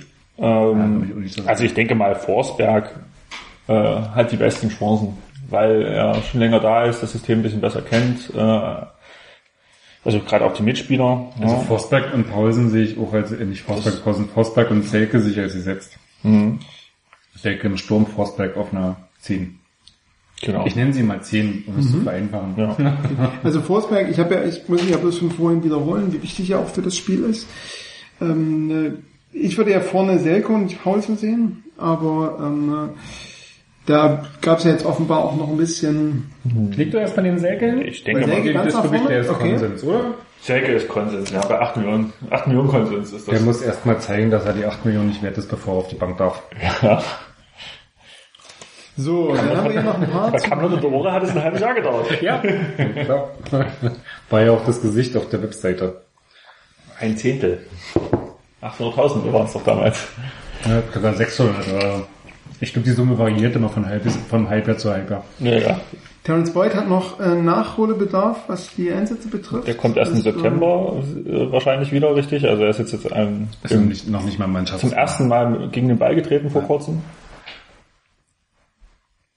Wir Mich haben, schon, mich schon gewundert, warum er sich nicht gleich wieder verletzt. wir haben hinten Compare vergessen, ne? Äh, Der hat auch, ist auch noch verletzt. verletzt. Ach so, siehst du? Der ist sozusagen auch außer Gefecht. Das sind die beiden Langzeitverletzten aktuell. Und alle anderen sind quasi fit. Kaschner wird wahrscheinlich auch erstmal noch nicht spielen, wenn er jetzt mit seiner Gehirnerschütterung, denke ich mal, wird er erstmal hinten dran sein, sowieso. Aber ich Gehirnerschütterung habe ich heute gegoogelt. Ähm, leichte Gehirnerschütterung, weißt du das ein bisschen? Äh, weil ich, mir kommen diese vier Tage, diese Veranschlagung schon extrem kurz vor. Das ist nicht nach dem internationalen, äh, wie heißt das, Concussion-Protokoll. Gehirnerschütterung ist äh, ein Grundsatz. Ja, ähm, Ralf Rangnick hat nach dem Spiel das in der Mixzone gesagt. Dass es eine leichte äh, Gehirnerschütterung ist? Dass es vermutlich eine leichte Gehirnerschütterung ist, dass wir mehr am Sonntag wissen. Also das, Ich glaube, auf der Webseite steht es heute aber auch als leichte Gehirnerschütterung. und dass er glaubt, dass, Dienstag wieder, dass er Dienstag wieder trainieren kann. Das ist also doch nicht so dramatisch ist wie gedacht. Aber eine leichte Gehirnerschütterung in vier Tagen? Ich bin kein Leistungssportler, ich habe zwar schon Gehirnerschütterung gehabt, aber ich habe danach nicht wieder... Ist das so ein bisschen, weil ich meine, wenn, wahrscheinlich in Amerika hätten sie ihn jetzt erstmal für zwei Wochen aus dem Verkehr gezogen, wo man so einen, so einen, naja, so schon so ein Bewusstsein für, für so Kopf und Geschichten hat, aber wahrscheinlich auch geprägt durch den American Football primär. Ja, Das ist aber ja sehr, sehr- quasi, ne? Ja, ja, aber das ist ja das schon relativ, gerade ja auch so im Fußball so sehr, sehr viel Diskussionen gibt über Kopfballtraining im Kindesalter etc. Wie, wie viel darf man da machen, wie viel nicht. Kopf durchschütteln und so. Ähm, ist man da in Deutschland immer noch so ein bisschen so diese Kramer-Geschichte, uh, der wusste nicht mehr, wo er ist und was hier gerade los ist beim WM-Finale und das immer alles so, ist alles immer so ein bisschen lustig. Aber eigentlich ist ja der Hinter- Hintergrund, der gerade so in so Langzeitschäden ja schon noch ein ernster. Ist ja nicht irgendwie so, so Gehirnerschütterungskram ist ja nicht gerade irgendwie witzig, ähm, auch wenn es vielleicht jetzt in so einem akut, so, so aktuell, also wenn es hast, irgendwie jetzt erstmal nicht so schlimm wirken mag für dich oder für alle Beteiligten. Ist das, nimmt man das so ein bisschen auf die leichte Schuld? Da gibt es auf alle Fälle keine großen Langzeitstudien, glaube ich, im für den Fußballbereich. Ja, Aber okay. es wurde jetzt schon diskutiert, halt wegen Kopfbällen und Kindern und sowas, ist das ja auch schon jetzt beim Fußball angekommen. Insofern denke ich mal, Aber in Deutschland auch, ja? auch, in, auch in Deutschland, das war jetzt vor kurzem mal ein Thema, also Okay. diesem, äh, wegen Kopfbälle, dass man sozusagen, also gerade jetzt sozusagen von der amerikanischen Seite her der FIFA äh, nahegelegt hatte, über diese Kopfbälle nachzudenken, über die Problematik äh, sozusagen über diesen American Football Weg äh, ist man auf die Idee gekommen und das kam auch in Deutschland an, in der Diskussion an sicherlich, äh, aber eben noch nicht so präsent. Also wir werden sehen. Ich denke mal jetzt die vier Tage, das ist ganz okay, wenn er jetzt kein Training hat, dass er dann in Lauftraining wieder einsteigen kann. Das ist, glaube ich, in Ordnung. Ich hatte irgendwas, ich hatte halt mal im Netz kurz gegoogelt und da war irgendwie so, der, die Standardmeinung war so ein bis zwei Wochen, aber ist ja wahrscheinlich auch dann, was ist es für eine, für eine tatsächliche Diagnose? Ralf Rangnick ist ja auch nicht der Doktor im Team. Steht halt auch mal da und vermutet. Hm. Der will Cook ernst. Er kennt wahrscheinlich äh, Langzeitschäden, Langzeitstudien von Gehirnerschütterungsopfern aus den 60ern. Nee, kenne ich nicht. Ich kenne das Klagen, das generelle Klagen von Medizinern, dass Leistungssportler viel zu schnell wieder äh, ins Haifischbecken geworfen werden. Ja. Von daher, ähm, also ich sag mal so, wenn der, wenn der Trainer sagt, er kann wieder spielen und die Ärzte sagen dem Trainer, er kann wieder spielen, Na gut, ja. dann Aber es ist halt die Frage, wie viel. Du hast ja als im Verein ja jetzt auch nicht externe Ärzte, die dann irgendwie, die dann irgendwie dann nochmal drüber gucken. So irgendwie sagst, ja. Also was du in Amerika hast ja irgendwie im Football, wenn du irgendwas im Kopf hast, gehst du in die Kabine und es kommt ein externer Mediziner und der macht irgendeinen, geht ein Protokoll durch und sagt zum Schluss, du kannst wieder aufs Spiel oder nicht. So, und dann ist es nicht der Mannschaftsarzt, der natürlich auch eine gewisse Verpflichtung üben Aber das ist auch Trainer und Team- erst kurz und so, ne? ja, schon, also relativ kurz, aber jetzt auch schon eine Weile, glaube ich. Also ja, also 5, 6, 7, 8 Jahre oder sowas in der Art, ja. Also, Und ähm, ist ja ja schon irgendwie so eine andere Ebene, wenn irgendwie der Teamarzt kommt und dann mit dem Trainer redet und der Trainer, na, sieht's denn aus, geht's nicht vielleicht doch, wir haben hier Samstag Spiel, wäre wär schön, wenn er dabei ist. Also du hast ja ganz andere Abhängigkeiten als irgendwie so eine unabhängige, aber ja generell, das ist ja nicht bloß bei Gehirnerschütterung so wahrscheinlich. Also generell hast du ja, wahrscheinlich ist das als Profisportler ja schon das, was du mit unterschreibst, dass du irgendwie Raubbau an deinem Körper betreibst. Also das ist ja irgendwie so. Ja. es gibt im Netz, gibt es ähm, bei mydoc.de Uh, jetzt kommen die äh, gibt- wirklich warmen Schwitze. gibt auch noch andere gute Seiten wie Ja, gutefrage.de oder oder Paradisi Wikipedia. oder es gibt auch Symptomat.de. Ne? Ähm, die werden alle Co-Sponsoren deines äh, Podcasts Ja. und des Blogs. nicht kaufen, Ähm, solange wir nicht sagen, dass die bei uns Sponsoren sind. Sieben Tage Krankschreibung wird hier Mhm. gesprochen bei leichter Gehirnerschütterung. Wird es nach sechs Tagen besser, nach sieben Tagen sind die Symptome meist verschwunden, schreibt ein, ein, ein Arzt. Deswegen muss man mit einer Woche Krankschreibung rechnen.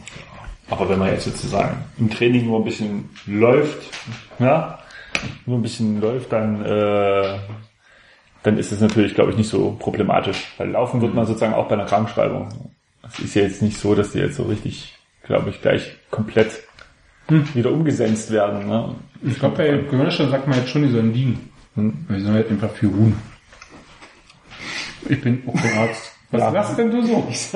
Herzlich willkommen bei einem neuen Podcast. Wir diagnostizieren Ihre alltäglichen Erkrankungen und Lange, wie lange Sie aussetzen müssen. Dr. Rote Brause Blog. Und Nils Quaschner, sagen wir mal, Nils Quaschner ist raus. Aber es ist schön. Ist Also, geschrieben jetzt also offiziell von uns. Hatte Gehirnerschütterung, dauert eine Woche, ist weg. Und für alle älteren Zuhörer ist das ja auch ein gewohntes Gefühl, man äh, unterhält sich über, über Krankheiten. Man fühlt sich so ein bisschen wie zu Hause, ne? Das ist doch was, was also du, du holst in gewisser Weise mit dieser Diskussion auch die Leute ab, die aus dem Altenheim zuhören. Ne? Und man kann vielleicht sogar beim Blog was dazu schreiben, was man selber glaubt. In den Kommentarbereich. Okay, ja. So, wir hatten wir ja schon die Ich glaube, das war meine letzte Sendung jetzt. 10 und 11. André. Okay, also wir haben die, äh, den Forceback haben wir gesetzt, genau, der geht nach außen. Wer geht auf die rechte Seite, wer geht dann auf die linke Seite? Auf Jetzt, der, wo wir Kaschner schon ausgeschlossen haben, sagen wir es mal so, so einigermaßen, für die Mit Mitstürmerposition bleibt eigentlich nur noch äh, Sabitzer oder äh, Pausen als zweiter Stürmer. Ja, hängt halt alles miteinander. Ne? Wir haben Bruno, äh, Paulsen und Sabitzer für zwei Positionen Zweitliga. genau. Davon können Sabitzer, Sabitzer ist derjenige, der beides spielen kann. Bruno kann nur Zehner, Paulsen kann nur Stürmer. Jetzt können wir uns das zusammenpuzzeln. Also ich weiß nicht, wie es euch geht. Bruno fand ich in der zweiten Halbzeit gegen Tel Aviv schon durchaus präsent. Er hat quasi auch, aber da gab es eben auch so die eine oder andere ähm, äh, Schwäche, was das Mit Mitnehmen der Mitspieler betraf, wie ich fand. Ich glaube, das ist so ein klassischer Spieler, der gerne den Ball am Fuß hat und dann halt ein bisschen gut aussieht und schön, aber auch nicht. Äh, nicht so richtig effektiv. Das, genau, ich wollte gerade sagen, der passen ja Forsberg und Bruno Stimmt, der Forster ist gut nebeneinander. Ich würde dazu tendieren, dass es so bleibt wie Aber beim der holt auch Freistöße Testspiel. raus. Mit Sabitzer und Pausen. Ja, der Vorteil von Sabitzer draußen wäre ja sozusagen, dass man auf beiden Positionen sehr gut wechseln könnte. Ja. Mit einem Spieler. Ja. Ja, aber das macht ja auch keinen Unterschied, weil wenn der Sabitzer drin spielt, kannst du dann auch einfach ihn im Spiel verschieben. Mhm. Ich Ja, würde, aber Sabitzer war nicht so stark jetzt in der ersten Halbzeit. nee, So habe ich auch nicht so stark gesehen, das stimmt. Aber dafür war er im Trainingsspiel davor. Aber Wenn du ihn schon quasi zwingst, nach Leipzig zu seinem Glück zwingst, dann musst du ihn jetzt auch irgendwo spielen lassen. Das geht ja nicht. aber das geht ja beim Bruno ist das ja ähnlich. Ne? Auch wenn das vielleicht in unserem Kopf nicht so drin ist jetzt. Ich würde tatsächlich sagen, dass Sabitzer erstmal startet in Frankfurt. Und dann Pausen davor. Pausen Ja. davor. Super. Ganz Das ist die einzige Veränderung im Team dann tatsächlich. uninspiriert. Und da haben wir jetzt sozusagen gar nicht über Hirländer und Klostermann gesprochen. Ja, Klostermann. Klostermann ist auch ein Verlo ver ganz schöner Transfer-Sommer-Verlierer. Ne? Vom so gefühlten Stammspieler der Rückrunde hin wieder auf die Bank. Ja, und gegen Orban und äh, Nukan sicherlich jetzt auch nicht gerade im Vorteil. Dann mit der U19 nicht so sonderlich erfolgreich. Aber er vielleicht hat ja er ganz gut auch- gespielt. Ich habe nur das äh, Ja. letzte Spiel gesehen und da war er. schon... aber irgendwie hat es halt nicht gereicht, um halt weiterzukommen. So. Heute, Aber war ja letztlich gut, war er eher wieder zu Hause. Ne? ja, ist heute nicht sogar das Spiel? Das Finale oder sowas? War das nicht schon? Oder gestern? War es gestern? Ich glaube, die Spanier haben gewonnen. Jedenfalls, äh, Klostermann, ja, er könnte natürlich auch aus dem Spielen, ne, sicherlich. Aber ich denke, er ist zu kurz zurück. Und der Hirländer, so, ist quasi so der, nach dem Kaschner so ein bisschen der Gewinner der Vorbereitung gefühlt. Also Ja. irgendwie hat er viel gespielt und auch nicht so schlecht gespielt. Na, aber das hat so- mich überrascht. Ich, dachte, ich hätte gedacht, er geht. Also, so Ja, das gefühlt hätte ich gedacht, er geht. Aber er ist doch schon auch eher so der Springer, ne? Der spielt so überall mal, aber irgendwie ist er auch nie nicht Ja, in so einer rechter Verteidiger, zentral. Ja, aber das ist immer so ein Zeichen dafür, dass du eigentlich nirgendwo richtig eingeplant wirst oder Mhm. nirgendwo richtig so richtig dran bist. Also ich finde so, ja, hier dann das schön, fand auch dieses Rechtsverteidiger-Experiment fand ich eigentlich ganz spannend. Das mochte ich eigentlich so ein bisschen. Mhm. Ähm, aber ich sehe nicht im Team. Da muss viel, viel passieren, dass er da irgendwie eine Chance kriegt. Können wir voll die Österreicher-Achse aufmachen. Ja. Wir könnten das erste so Teige. Österreichern auftritt. Ja, Sabitzer und äh, ja, Sabitzer ganz vorn. Irländer auf der 10. Eine eine Seite nur Österreicher. Endlich. Unser Österreicher Flügel. Ja, bist du zufrieden mit deiner Stammformation, Startformation? Gut ausgeschnitten. Ja, man sieht das schön. Hier, guck mal, rechts, die rechte Seite ist ein bisschen schmal. Ähm, aber doch, man kann, ne, für mein optisches Gedächtnis äh, ist das eine gute Erinnerung äh, an das Spiel am Samstag dann. Weil eigentlich kann man das so übernehmen. Ne? So, man muss eigentlich nicht mehr trainiert werden in den nächsten drei Tagen. Nur mit dem Atünsch müsst ihr noch aufpassen. Vielleicht rutscht er ja doch noch ran. Ja, die anderen werden sich aber gut empfehlen. Ja, auf alle Fälle. Ne, wir müssen sehen, was der Lang sich da einfallen lässt gegen Frankfurt. Kann man, kann man, haben wir schon darüber geredet? Ich habe die Sendung ist wieder so lange, dass ich den Anfang vergessen habe. Ähm, was, äh, äh, kann man mit dem Kader den Aufstieg verpassen? Kann, können, kann man alles. Ne? Ich hatte ja vorhin zwei Punkte gesagt, die Rangnick äh, schwierig äh, werden, werden könnten. Ähm, äh, der erste Punkt, den habe ich vergessen, aber der zweite Punkt ist auf jeden Fall, dass es eine Unstimmigkeit in der Mannschaft sein, äh, geben kann. Also eine Mannschaftsunzufriedenheit, dass quasi bestimmte Dynamiken in der, äh, im Team entstehen, die er nicht mehr so richtig im Griff hat. Und, oder beziehungsweise wo es dann schwierig ist, ne, wo es dann so Querschläger gibt und wo es natürlich vielleicht auch zum Beispiel eine Presse in Österreich gibt, die sich daran interessiert, zu schauen, wie geht's denn eigentlich unserem Herrn Ilsanker und dem Herrn Sabitzer und so und dem Bruno, die waren bei uns eigentlich ganz gut aufgehoben. Also das könnte sein, dass das passiert. Das, das weiß man nicht so richtig. Große Legionärswatch. Muss sicherlich kommen, bin ich mir ganz sicher. Beim Kurier oder sowas. Ja. Mal das Beste. So. Geht nochmal im kulinarischen Teil angelangt. Jetzt, wo wir hier Startelf abgejagt haben. Ja, auf alle Fälle. Das ist ist Sommerpause. Immer noch, ja, gewesen, ja. Und Sommer, was, was ist mehr Sommerpausengefühl als komm nicht drauf. See, See ins Wasser springen und Und sich hinterher ein schönes Eis holen. Danach, Eis. Ah, ja genau. Eis, ich finde ja, Eisessen ist so die mediative äh, Betätigung schlechthin. Man sitzt irgendwo. Eis isst man ja meistens auch, wo viele Leute sind. Ne? Da sind so Leute, viele Leute. Und wo- dabei gibt's kein Eis im Stadion. Im Ei, ja, das ist schlimm. Ganz schlimmes Catering. und man sitzt dann so und leckt an seinem Eis und guckt so Leute und das ist so, ich finde, das ist so eine extrem meditative äh, Beschäftigung, die für mich für Sommer steht. Und deswegen gibt's Eis noch, ja. Wahnsinn. Aber du, du hast, es stand doch jetzt die ganze Zeit hier. Und jetzt holst du das vor. Im Tiefgeschrank, ja. Ich Ihr, sag an die ihr könnt wählen zwischen Strawberry Cheesecake, Cookie Duff oder Caramel Choo Ich nehme Strawberry Strawberry. Cheesecake. Und wisst ihr warum? Weil mich Strawberry Ich Cheesecake, nehme das Cheesecake ja. wenn's Ist das schön? Ja. an was erinnert? Ein Käsekuchen. An meine Zweitlieblingssportart, an das Boxen. Wirklich? So, Jetzt fragt er mich natürlich, wieso. Ja, ähm, nicht. äh, was hat man noch am Zettel? In den USA gibt es einen ganz großen, äh, kommt ein Wer- Schwergewicht-Superstar, der Deontay Wilder, der im Schwergewicht aber ziemlich gut austrainiert, nicht so schwammig wie viele andere Schwergewichtler. Und der ist, bei- das eine Mal, als er zum Wieg gegangen ist, hat er dort bei, auf der Waage einen Käsekuchen gegessen, um sich lustig zu machen über seine übergewichtige Kon Kon Konkurrenz.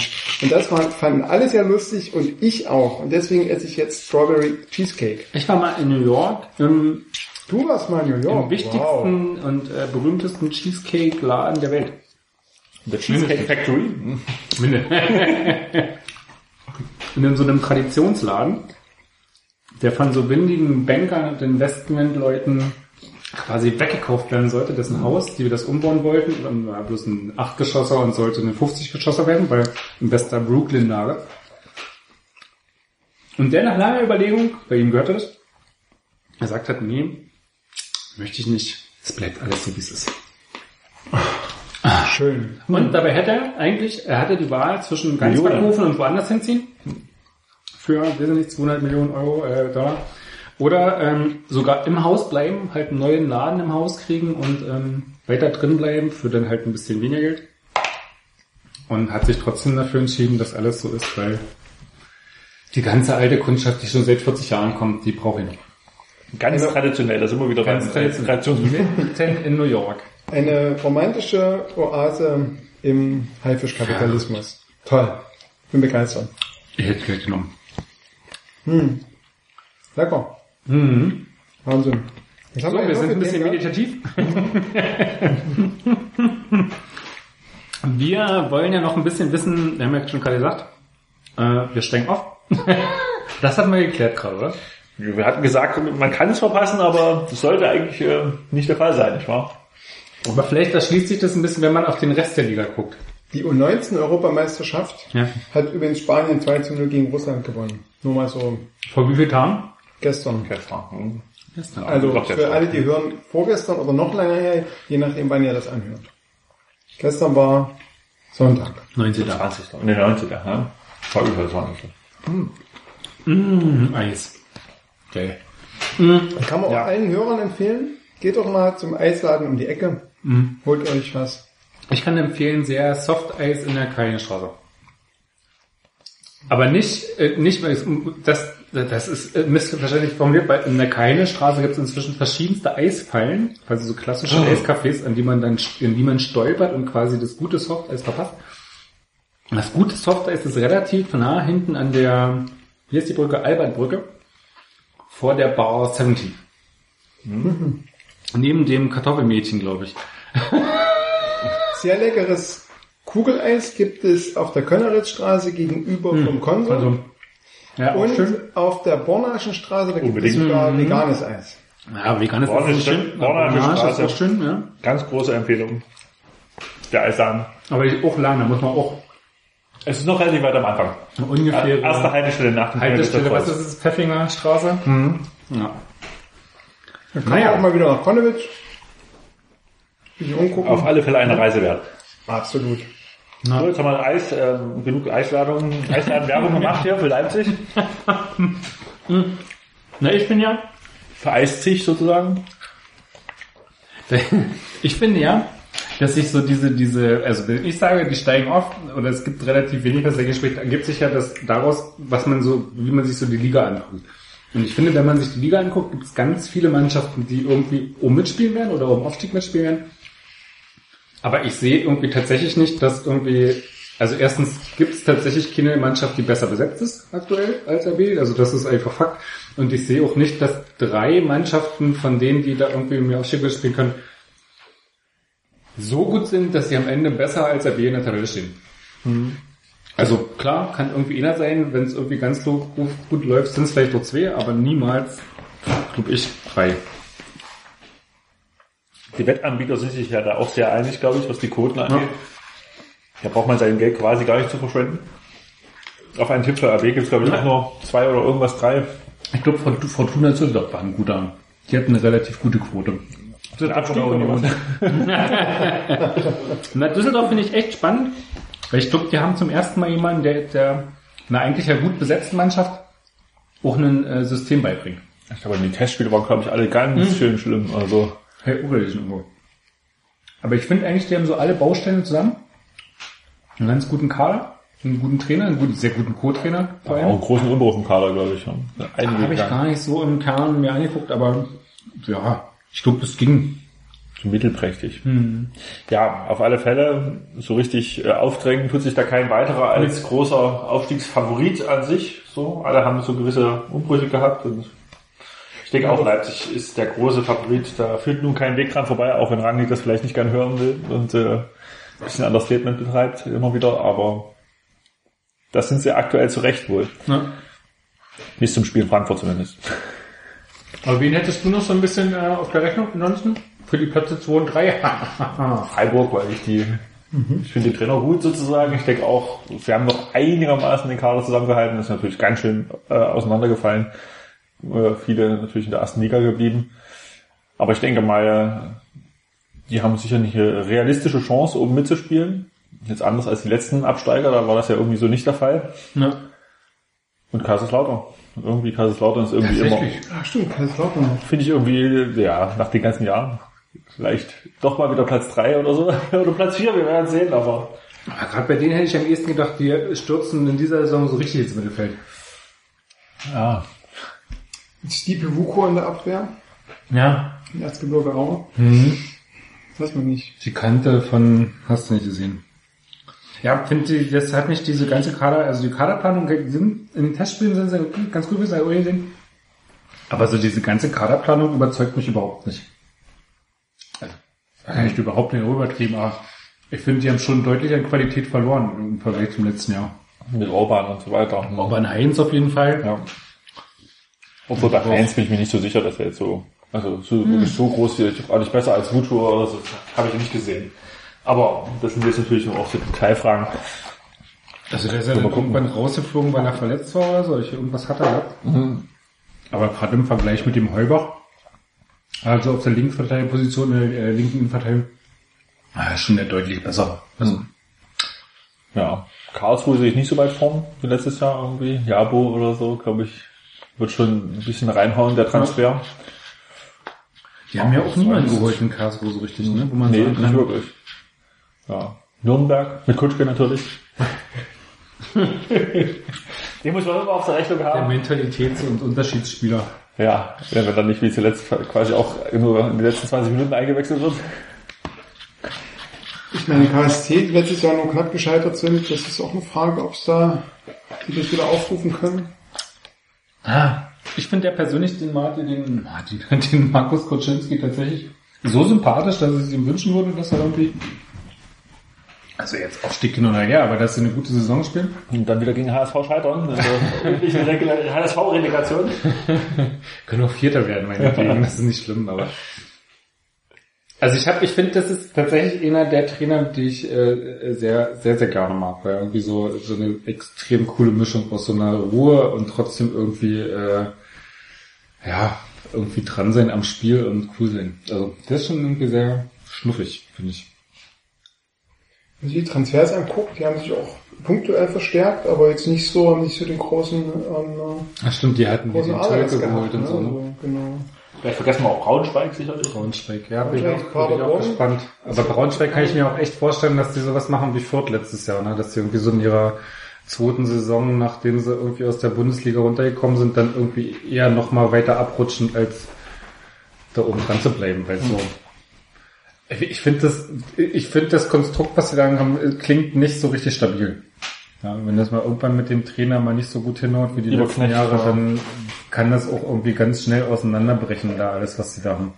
Ja, auch so irgendwie ein Knatsch mit dem Bergren da, dem Stürmer, das ist ja auch irgendwie alles nicht so richtig, nicht so richtig cool. Hatten wir noch vergessen Union natürlich, ne? Auf alle Fälle. Haben wir doch schon gesagt, sie wollen vielleicht hoch, oder? War das nicht so? Naja, die sind zumindest die ist noch am ehesten offensiv formulieren, ja. Ja. Dass sie da, ja. Ich finde doch, dass sie kadertechnisch irgendwie das So ein bisschen wie 1860, also letztes beeindruckendste gemacht haben von allen Zweitligisten, wo ich sage, das ist, das ist eine Form von, jetzt mal bei RB außer vorgenommen, wo du natürlich mit anderen Mitteln und äh, Sachen äh, Dinge machen kannst als jeder andere Zweitligist. Aber so auf so einem Zweitliganiveau hat äh, Union echt Sachen gemacht, die ich nicht, die ich vor einem halben Jahr nie vermutet hätte. Also die haben sich ja schon einige etablierte Zweitligaspieler geschnappt, die auch, was weiß ich, die hätten auch wahrscheinlich nach Kaiserslautern gehen können oder irgendwo hin. Also die hätten doch zu größten großen Clubs gehen können. Die sind zu Union gegangen und das finde ich schon, ja. Da hat sich ein Kader gebildet, der hat auf jeden Fall Potenzial drauf. letzte Saison nicht so schlecht, ne? Also wie Nee. Sechster oder Siebter? Ich weiß es Waren nicht. mehr. dicht, dicht nach Achter? Ich weiß irgendwie relativ nah dran zumindest. Also, ja, vielleicht reicht's. Das ist jedenfalls eine große Bandbreite an, Leu an, an Mannschaften, die oben mitspielen könnten, aber es nicht unbedingt müssten. Also, Ich finde, nicht Überraschungen geben. Also. Ich finde wirklich, dass es, es gibt eigentlich wenig Mannschaften, wo ich sagen würde, die steigen auf jeden Fall auf. Also selbst bei Bielefeld sage ich, wenn die irgendwie einen FSV Frankfurt, ja, tatsächlich. Sandhausen, bin mir auch sicher, dass sie nicht aufsteigen. Aber nur wegen, weil sie drei Punkte Abzug haben. ähm, aber selbst bei Bielefeld würde ich sagen, hey, wenn Bielefeld irgendwie mit ihrem Kader vom letzten Jahr, der derselbe ist, irgendwie durchstarten, dann machen die eine Darmstadt-Nummer. Das irgendwie, finde ich, irgendwie absolut nicht unvorstellbar. Also, Ja, so, in der Relegation würden sie den HSV zumindest schlagen. Stand es ge- vorgestern oder wann das war. da haben sie ja gewonnen. ja, äh, auf alle Fälle. Bielefeld und ähm, Duisburg sehe ich auch nicht so schlecht. Heidenheim könnte ich mir vorstellen, dass sie nicht hochgehen. Also kann ich mir nicht so vorstellen, den großen Wurf. Wir werden sehen, wie Fragen da zurechtkommen. Das wird sicherlich auch für RB-Fans eine der spannenderen Fragen in der neuen Saison. Wäre natürlich ein Desaster, wenn er plötzlich 15 Tore schießt oder so. ne? Das, die äh, fragen Freunde, das ja, die fragen Gegner, äh, sehen ein Kutschke-Jahr sozusagen voraus. Wir werden sehen, was, es, was sich dann Ich einbringen kann mir tatsächlich auch beides vorstellen. Ich kann mir vorstellen, der startet dadurch und macht 15 Tore, weil es irgendwie läuft, weil es irgendwie so ist, wie es halt immer bei ihm war, dass er die Bälle auf den Fuß kriegt und dann die reinmacht. Ich kann mir aber Schnatterer auch, können was? Die Schnatterer-Bälle. Ja, die Schnatterer Und ich kann mir aber auch vorstellen, dass der da total eingeht. Also, dass er irgendwie irgendwann auf der Bank landet und den Grimaldi beim Tore kicken zuguckt. Also, das ist irgendwie so, da bin ich echt auch völlig gespannt, was mit ihm wird. Ist ja auch echt auch nicht mehr der Jüngste, ne? Ist ja auch schon 28 oder so. Naja, und nicht mehr sagen, dass er jetzt nochmal irgendwie so nochmal einen Karrierestritt macht, wo so irgendwie extrem viel Entwicklungspotenzial da ist. Ja, das stimmt eher schwierig. Aber Heidenheim stimmt, die waren letztes Jahr in der Rückrunde, hatten, hatten so schon einige Spiele, wo man dachte, uff, das ist jetzt niveautechnisch schon irgendwie auch ein Stück, ich glaube, ich habe das, Karl- das Spiel in Kaiserslautern oder so gesehen. Die Auswärtsspieler von ihnen waren sehr schlecht. Das war, Also, oh, da dachte ich, Mensch, das ist aber schon fast ein Klassenunterschied. Ähm, ja, da hat's dann, ja, aber ich finde immer noch, die sind äh, doch, die werden gerade in der Anfangsphase doch ein paar Punkte mitnehmen. Von daher würde ich sie auch nicht ganz abschreiben. Aber ja, noch welche Mannschaften? Du klickst dir die haben wir alle durch. St. Pauli haben wir vergessen. 1860, die sicherlich unten mitspielen werden. Da bei den Abstiegskandidaten leider auch St. Pauli, aber 1860, die haben ja immer mit ihrem Investor immer nicht so richtig Ruhe reingekriegt. Das, ist Ah, das sind aber so zwei Vereine, wo du dann immer nicht liest. Das sind so große Vereine, wenn da mal irgendwas knallt oder aufgeht, dann hast du die sofort wieder irgendwie auf der Rechnung da. Die, das, aber auch in beide Richtungen. Ja, also St. Pauli mit Wien. Die können, glaub ich- Zettel Ewald vielleicht macht er noch so eine Hinrunde wie, eine, wie die Rückrunde. Dann Sitzen so oben. mal sehen. Ich glaube, das sind echt so, das sind so Mannschaften, wo du sagst, die können absteigen und aufsteigen. Das geht beides bei denen. Ja, womit Frühling. Ach, das ist Mit Frühling kannst du nicht aufsteigen. nee, das ist nee, aufsteigen. Nein. Also, Wahrscheinlich, nee, da hast du recht. Ich zieh's zurück. also auch bei der Kaderplanung, die aktuell erlaubt Ja, ist. unglaublich. Hat, also hat man so das Gefühl, die haben es noch schwerer als Darmstadt, neue Spieler Ja. zu finden. Äh, da will anscheinend auch aktuell keiner hingehen, außer vielleicht Rodney. Das ist echt schräg. Wir haben noch vergessen, über Paderborn zu reden, mit Niklas Hoheneder hinten, Ja. dem, dem, der Stabilität im RB-Abwehrspiel jetzt Ja. für Paderborn. Die haben aber, wenn ich es richtig sehe, mit dem Kachunga irgendwie eine, einen Abgang im Mittel, äh, im Sturm und sich jetzt nicht so super verpflichtet. Also so, da kommt zwar mal jemand von Dortmund 2 oder aus Osnabrück, aber irgendwie haben die jetzt nicht so reingehauen. Ne? So, ah, es gibt den letzten Rest Champagner Statt Bier? statt Bier, danach geht's dann zum Bier. Na, ich glaube, ich kriege kein Champagner. Ich trinke Bier. Du bist halt auch ein Traditionalist. Ich bin Traditionalist, ja. Ich wünsche mir immer noch einen Red Bull. Champagner. Ähm, ja, da haben wir sie alle durch, was? Oder? Haben wir sie quasi alle durch, ja, würde ich auch denken. Äh, die Aufsteiger haben wir, die Absteiger haben wir. Absteiger. Ja. Wer sind Aber die Absteiger? Die Absteiger, ja, Abstiegskandidaten. große Frage. 1860. 1860 Sandhausen, vielleicht äh, Frankfurt hat gute Chancen, ich denke mal Oral. Also ich rechne mir da nicht als großartige, eine großartige Hinrunde für ihn aus. Ja. Vielleicht liege ich auch komplett falsch, wir haben viele junge Spieler verpflichtet, die könnten auch Das durchstarten. bei, bei Ora war ja eher das Problem, dass der mit den alten, mit so alten Profis, die irgendwie was schon konnten, irgendwie nicht so richtig konnte. Ja, oder mit Leberetz, ne? Ja, ich glaube, na gut, aber das war ja schon eher auch in der Phase das Problem, dass er diese, diese jungen äh, Block und den alten Block hat. Also der, der, dieser Kader damals bei RB, den er da trainiert hat, der war ja sowieso komplett, komplett fehlgeplant. Aber so, ich glaube, so in Frankfurt ist er dann schon eher gescheitert, als sie dann so alte Profis aus der Bundesliga verpflichtet haben. War nicht der, der Lagerblom hat der nicht da auch schon mal gespielt gehabt in Frankfurt bei denen? Egal. Auf jeden Fall hatten die so ein paar ältere Leute geholt oder so ein paar erfahrene, wo sie dann dachten, die machen jetzt den nächsten Schritt mit denen und das ging dann irgendwie so relativ komplett in die Hose, war dann ausgestiegen ist relativ schnell. Ich würde mir denken, also bei RB hat er, glaube ich, eher so ein bisschen Probleme mit den Jüngeren gehabt. Hm, okay. Ja. Also, schade, dass die, Vielleicht die? Pointe zum letzten Testspiel der, der Frankfurter gegen Würzburg, also vorletztes Testspiel war das, glaube ich, jetzt. Ja. Äh, der Leveritz hat leider nicht gespielt. Das hätte man ja vielleicht gerne gesehen, aber irgendwie wurde er nicht aufgestellt.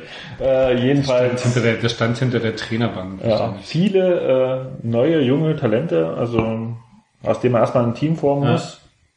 Und ich weiß nicht, also wenn dieser, dieser erste Zug mit der Waschstraße äh, abgefahren ist bei Herrn Ora und äh, die Schweißbändchen verteilt sind, dann sehe ich da irgendwie eher schwarz. Ah, das ist schon eher so ein Putscher, ne? Das dann irgendwann, irgendwann aufhört.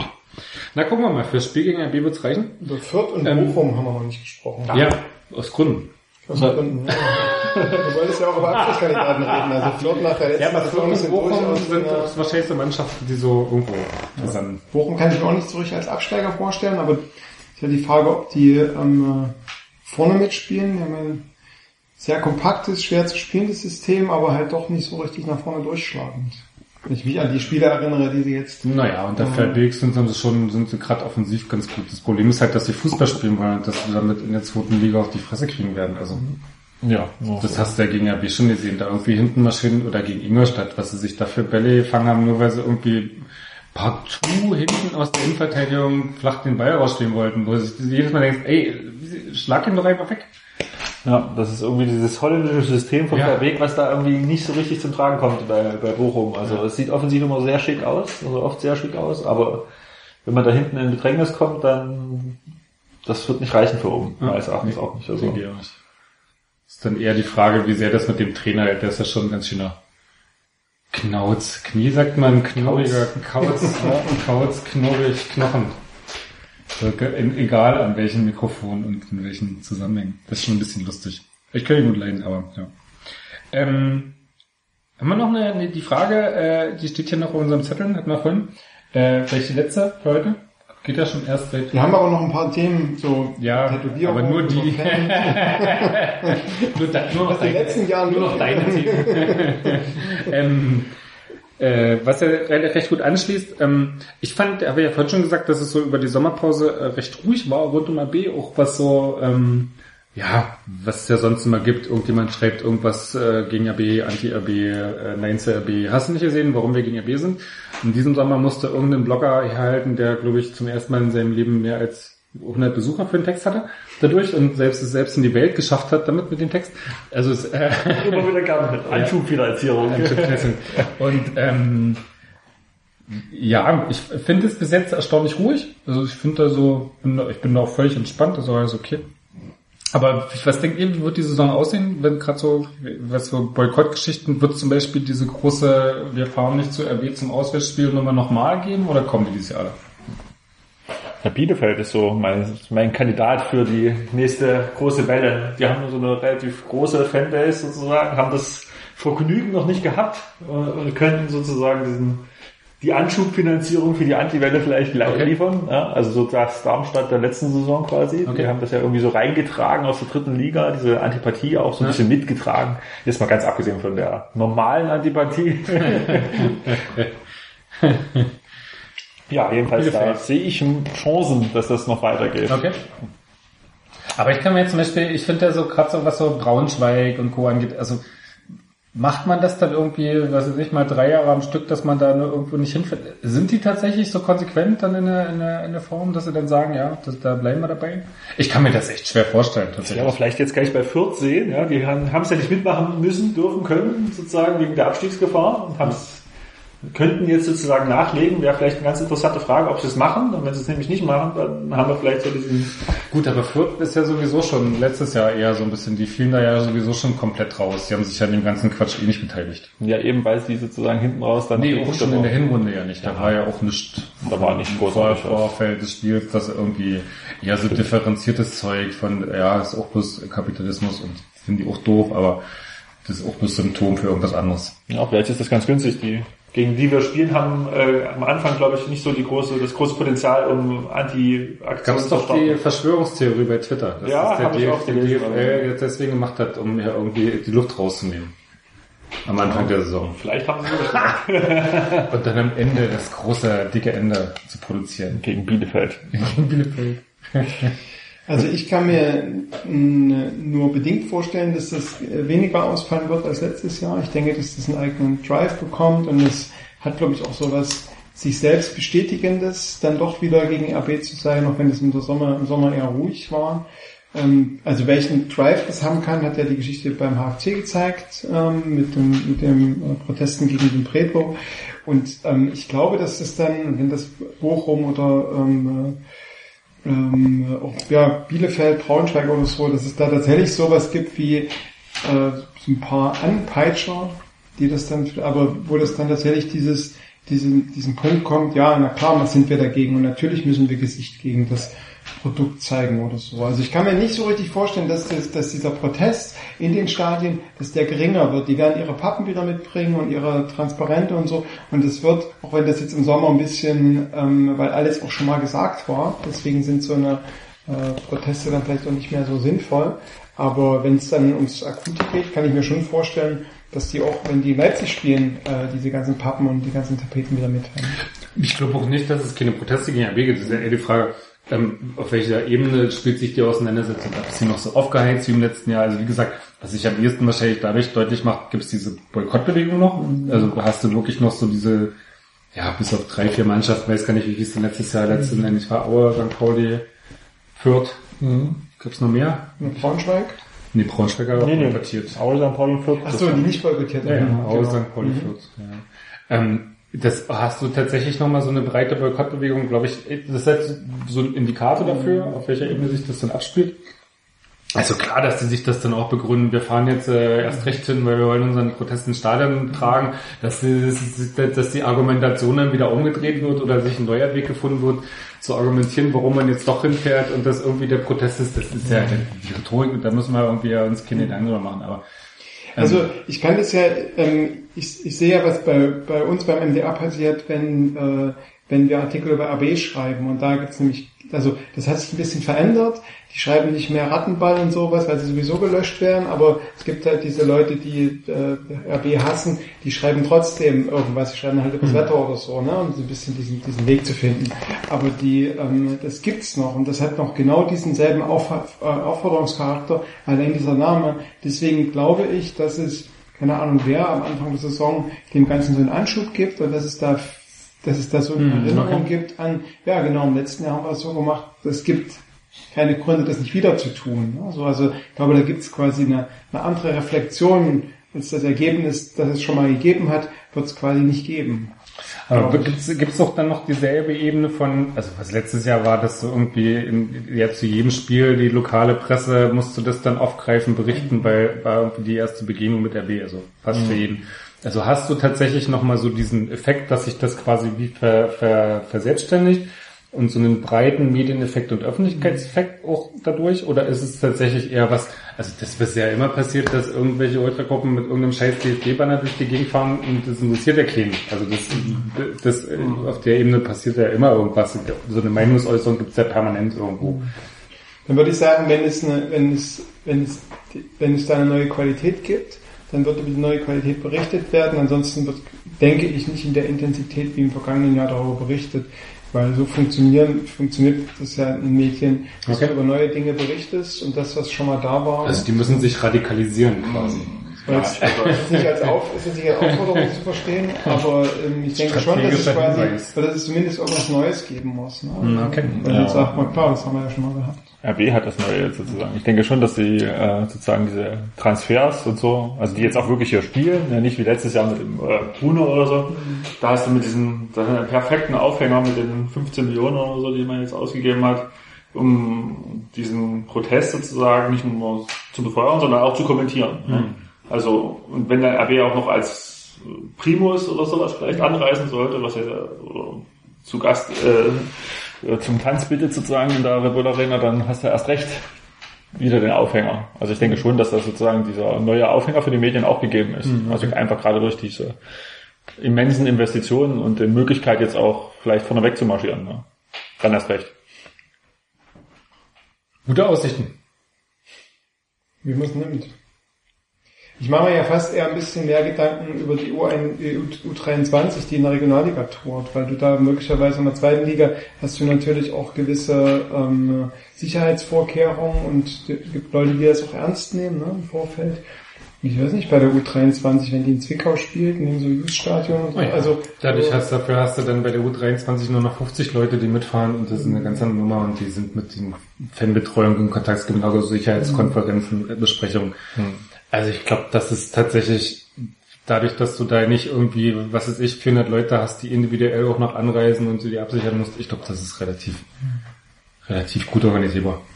Und irgendwie war so der, zuletzt im, also gerade in der, im, NOLV-Gebiet sozusagen eh weniger los, so gefühlt. Ja. Also jetzt klar, diese immer noch so Union und damals am, am, am Trainingsplatz oder sowas, aber das ist irgendwie jetzt im normalen Stadion. Ja. Kommt halt immer drauf an, wer, wo, wie oft dribbelt, ne? Also auch wie du irgendwo, also ich sag mal, wenn die Leipziger Ultra-Horde 30 Leute äh, durch Zwickau ziehen, alleine dann und an der falschen Stelle stehen, dann passiert da natürlich auch was. Also das ist ja irgendwie, das, da, Wenn der Pyro auf der Brücke gezündet wenn wird, sie, meinst du? wenn sie 30 Leute in Zwickau auf einer Brücke Pyro zünden und sie sehen die Falschen, dann passiert da was. Ähm, von daher, ja. Aber ich würde das auch sehen, dass jetzt diese, diese große Gefahrensache NLV, die ja auch jetzt in der dritten Liga wieder gefahren wird, äh, das quasi das NLV-Gebiet zum Katastrophengebiet erhoben wird für die nächste Saison. Stimmt natürlich für einzelne Partien sicher, da musst du, die musst du dann irgendwie extrem absichern, aber es stimmt ja natürlich auch nicht für alles. Und das, klar, wenn du Dresden Rostock hast oder Halle, Halle Magdeburg, dann sind das irgendwie gewachsene Geschichten wie Dortmund, Schalke auch, wo du dann irgendwie auch mit 1000 Polizisten marschieren musst, um das irgendwie zu sichern. Also von daher ist das immer so ein bisschen, Also ich will das alles, ich, ähm, ich würde mich da auch wirklich super, super ähm, äh, drüber freuen, wenn das alles äh, geräuschlos oder so in der Regionalliga ähm, äh, über die Bühne geht. Aber tatsächlich ich habe tatsächlich auch ein bisschen Angst, wenn ich, wenn ich mir angucke, dass im Halle der Predlo von eigenen, äh, also von HFC-Leuten ausgepfiffen wird und dass da jetzt irgendwie am Wochenende nochmal so von diesem ganzen Fankurvenrat da irgendwie so eine Nach, so Nachschlag gab per Text so. Ich weiß nicht, das ist so, das hat für mich so eine Dimension, die ich irgendwie dann schon auch beängstigend finde. Ne? So und ähm, es ist halt unter der RB U23 steht eben trotzdem RB davor und du spielst halt irgendwo in in Halberstadt, wo du halt tatsächlich auch ein kleines Stadion hast. Ne? aber es ist auch nicht mehr die RB gesehen habe. U23 der, der Landesliga, um die sich der Verein auch eher peripher gekümmert hat. Das ist ein Regionalliga-Team, das, wo, wo der Verein jetzt äh, einen, einen Physio, was es ich alles eingestellt hat, also die, die auch ein komplett eigenes Team werden mit all der Betreuung, die die Profis früher gekriegt haben. Also ist jetzt nicht meine Nummer, wo die U17 irgendwie durchs Land fährt und irgendwie ihr Auswärtsspiel in äh, bei KZ Jena bestreitet, weil sowieso bloß 50 Leute hingehen und das irgendwie keinen interessiert. Das ist schon irgendwie, glaube ich, also Ja, mit den Nachwuchsteams hat es ja auch sehr gut geklappt eigentlich. Gab es ganz selten irgendwie was Berichtenswertes, wenn ich mich da richtig erinnere. Ich kann mich noch gut erinnern an irgendeine Partie, das war Bezirksliga, glaube ich, noch mit äh, AB 2 gegen Lok 2 am Gontardweg oder so. Echt sehr äh, entspannt. am Gontardweg draußen. Ja, also so entspannt wäre es so schön, wenn es so, so ble bleiben würde sozusagen, aber damals hat er die Partie eigentlich kein Schwein interessiert. Also es waren, weiß ich, 20 Besucher und äh, äh, Kubalt vor Ort und das war's. Kuwait konnte nicht entscheiden, auf welche Seite er gehen soll. Ich glaube, sein, sein Sohn hatte äh, damals, also damals war er glaube ich noch bei Lok und äh, damals hat auch sein Sohn da gespielt in der, was ist sein Sohn, ich glaube, bei Lok 2. Ja, Ja, super. Entspannung Frage. Ja, absolut. Klasse. Ja. Ich finde, da muss man dann auch die Kirche mal so ein bisschen im Dorf lassen. Also die Prelo-Geschichte ist auch noch, finde ich auch noch mal so ein bisschen eine andere.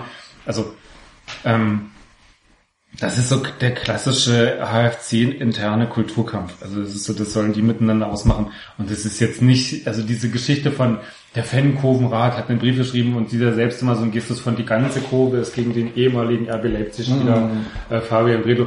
Wurde dann, wurde dann so die anderen Berichte von dem Testspiel von vor Ort, wo dann irgendwie klar war, nee, es ist nicht irgendwie das ganze Stadion, nicht die ganze Kurve, sondern es ist irgendwie so ein Teil der Kurve, die gegen Bredow ist und das, der Rest des Stadions findet den total gut oder findet es erstmal gut, so jemanden zu verpflichten und ihm eine Chance zu geben. Also das ist irgendwie sowas, wo Genau, du ich hast lese also, irgendwie einen Fankurvenrat, ja, Halle. ohne sorry, Frage, aber- auch in den Foren, in denen sich die HFC-Fans unterhalten, ist es ja, wird das ja deutlich, dass in der Mehrheit den, den willkommen heißen. ne? Also, ähm, du hast halt oft ein paar Idioten, die es halt zur Eskalation bringen und um die Idioten musst du dir halt Gedanken machen. Ne? Ja gut, aber es gab die Ko- Koan Neuer Geschichte. Genau, das ist auch vergleichbar. Also Ja. ist halt, Genau. das, aber das ist tatsächlich eine Frage von interner Vereinskultur. Das sollen die dann miteinander ausmachen und dann ähm, ja, das ist der Ding. Die Frage war ja, gibt es quasi eine neue Fo- Form der Eskalation oder eine ähnliche Form in der zweiten Liga im vergangenen Jahr? Und da glaube ich, dass es das nicht gibt. Also, dass es ein selbes Level haben wird, dass es sich ähnlich verhalten wird wie letztes Jahr, aber dass es nichts Neues hat. Und ähm, äh, ich denke aber, dass es, mög dass es zumindest das Potenzial dafür gibt, dass es in der Regionalliga stattfindet. Ich will es überhaupt nicht herbeireden und alles. Ich denke nur, dass es eventuell, die weil andere, andere äh, Regionalliga-Clubs auch mit anderem Background, Fan-Background oder so gibt, wo es vielleicht nochmal eine andere Form des Protestes gibt oder so. Aber ich lasse mich da Guck gerne doch, guck dir doch in der Regionalliga das- um. Also ich meine, was, was das für Team hast du da im Auge? Also Jena wird irgendwie klassisch ein Du bisschen... hast einen BFC zum Beispiel, Ja, ja. ja. Die Paria von früher. Ja, aber das ist so... wir müssen dir auch nicht irgendwas herbeireden, was da nicht, was da nicht kommt. Ich denke aber auch nur Jena hat wirklich das Potenzial da. Das ist vielleicht noch ein Ansatz, weil Zwickau, die haben damals ja auch so ein bisschen Betrieb gemacht, so als zum ersten Heimspiel. Das war ja auch ganz ordentlich, was sie da, äh, 400, 500 Leute oder so, die da waren, glaube ich, damals. Ja, aber sonst, ja, also auch nicht der BFC. Ja. Sehe ich auch nicht. Die haben, wenn, dann müssen, haben sie zu tun mit Union 2 oder sowas. Oder, nee, die, sind Die ja, gibt's die, nicht die gibt's jetzt, die sind weg sozusagen. Schade. Es ist sogar einer von Union 2 zum BFC gewechselt jetzt. Dachte ich auch. Dass das möglich ist. Ja? Wahnsinn. Das ist fast wie wenn als jemand, wenn jemand von RB Leipzig nach Halle wechseln würde. Aber der ist ja Gott sei Dank nicht von RB Leipzig gekommen, sondern vom FC Liefering. Da müssen wir mal bei den Mikrodilettanten nachfragen, wie das gehen Ich kann. denke, die gibt's nicht mehr. Wie? Mir nicht irgendjemand? Nee. Egal. Wie auch immer. Wenn es das Tixifer gehen? Nee. Ja. Ist nicht dasselbe. So. Wie viel Zeit haben wir jetzt? So, das war schön mit euch. Warte mal, darf ich, darf ich noch, kannst du das, du kannst es doch rausstellen. Darf ich Werbung machen Wofür? für Wissenschaft? Wie immer. Wissenschaft. Also alles, was mit Atomphysik zu tun hat, ja. Alles, was irgendwie mit so Kultur und Geisteswissenschaften zu tun hat. Hat was mit Nee. Körper zu tun. Körper. Ja. Ähm, äh, ich hab, es wurde ja, glaube ich, in dem Podcast schon mal thematisiert, dass ich äh, in, der, in der- an der Universität Leipzig arbeite, in Psychologie, und dass ich mich speziell mit Tätowierung beschäftige. Ich schreibe gerade Nee, an einem... Tätowierung. Ja, über Tätowierung. Und ich schreibe gerade an einem Artikel über ähm, Tätowierung bei Fußballfans. Bei Fans. Ja, bei Fußballfans oder bei Leuten, die ins Stadion gehen, die sich zu irgendeinem Oh, Fan... das ist so wie so früher so Hitler und die Frauen, Hitler und die Hunde, Hitler und die Bomben, Hitler und, und bei Tätowierung ist das so ähnlich. Tätowierung bei Frauen, Tätowierung bei Mm. Hunden, Tätowierung bei Fußballern, ich Tätowierung glaube, Hitler bei... hatte keine Tätowierung. Ja. Gab zwar, die, die Waffen-SS gab es viele, die Tätowierungen hatten so. Ihre Nummer. Ähm, naja, und auch das SS und die, die Blutgruppe. Aber es, ich vermute, dass die, dass die Verbindung von der Waffen-SS und von Hitler zu den Fußballfans von heute nicht ganz so hergestellt werden kann. Ne, Da hast du meine Analogie nicht verstanden. Ich habe mich mal deiner, deiner Form des Zuspitzens bedient, die auch nicht immer ganz lauter ist. Du suchst jetzt nach AB-Fans sozusagen? Nee, ich suche generell nach Fußballfans, die ähm, mir gerne entweder erzählen oder auch, es gibt im Internet einen Fragebogen, ähm, äh, mir äh, an, beantworten, zum einen, wo sie Tätowierungen haben, welche Tätowierungen sie haben und vor allem, warum sie, welche Motive sie, äh, welche Motivationen sie haben. Und dazu soll quasi ein Buchartikel entstehen, ähm, der sich mit Tätowierungen bei Fußballfans, wo ich generell so ein bisschen Subkulturen unter, äh, unter den Blickwinkel nehme.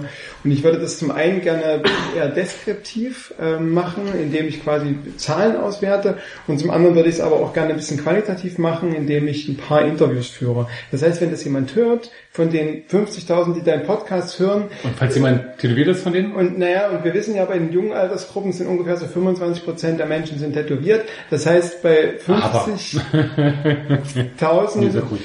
ungefähr 12.500 ähm, Tätowierte werden hier zuhören. Wenn sich da vielleicht so 100, 200, 300 bei mir melden, wäre total super.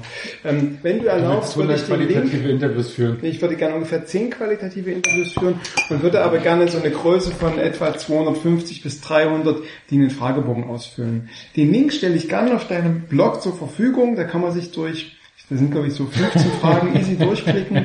Ähm, genau. Und wer gerne interviewt werden möchte, Der ähm, Link versteckt sich dann gerne- hinter der Amazon-Box. Ihr müsst auf die Amazon-Box klicken und dann kommt er dann zu dem Link. Genau. Nein, und wer gerne interviewt, wer sich bereit erklärt, sich interviewen zu lassen, dem, äh, ähm, der kann sich gerne per Twitter mit mir Kontakt aufnehmen. sagen, wer mal ins Fernsehen will, Ja, genau, ich bringe euch ganz kurz raus. ganz kurz.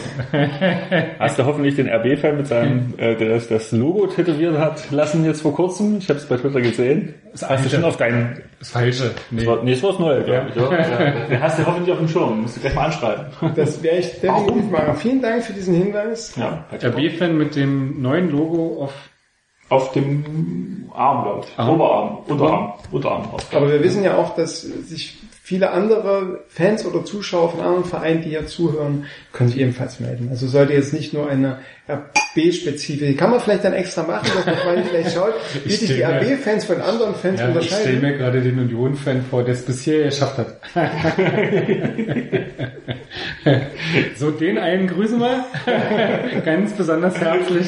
Schön, dass du auch tätowiert bist. Schön, dass du Aber da wenn bist. dieser, wenn du, wenn du Multiplikator in deiner Fangruppe bist, in deiner Fanszene, dann könntest du quasi eine Überrepräsentation deiner Fangruppe schaffen. Vielleicht ist Das er wäre doch zufälligerweise in einem Tätowier-Fanclub. Ja, vielleicht ist er auch Tätowierer. Ja.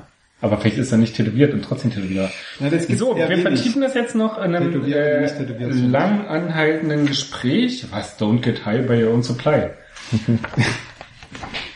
Das war Englisch. Ja, Englisch. ähm, war schön, hat viel Spaß gemacht, war auch recht kurz heute wieder. Zweieinhalb Stunden. Ihr habt Zeit, das zu hören bis äh, sondern bis zum Frankfurt-Spiel. Wir freuen uns auf eine schöne Saison. Ja, auf alle Viele, Fälle. viele schöne Analysen vom Rumpel, vor allem Und auch vom Statistiken. Rote Baselburger. Ich bin ja immer, ich finde find ja sehr phänomenal auch immer die äh, so Statistiken, die du dann so auskriegst und äh, Sachen selbst zusammenrechnest. Machst du dir dann, hast du zu Hause so Excel-Tabellen, wo du dir dann so Vorvorlagen... Ohne Excel geht doch gar nichts mehr heute. Sehr schön. Wie ist das mit OpenOffice? Open Excel. Open Excel? Ja, geht. Excel-Tabellen kannst du auch mit OpenOffice aufnehmen. Aber es gibt verschiedenste Programmmöglichkeiten, um äh, Tabellen anzulegen. Ja, Ja. ich wollte auch noch was zum Schluss sagen. Danke. War schön, war toll, war großartig. War schön, dass ihr da wart. War schön, dass wir so viel essen konnten. Ich äh, ja, freue mich aufs nächste Mal. Bis dann. Wiedersehen. Vom Wohl. Tschüss.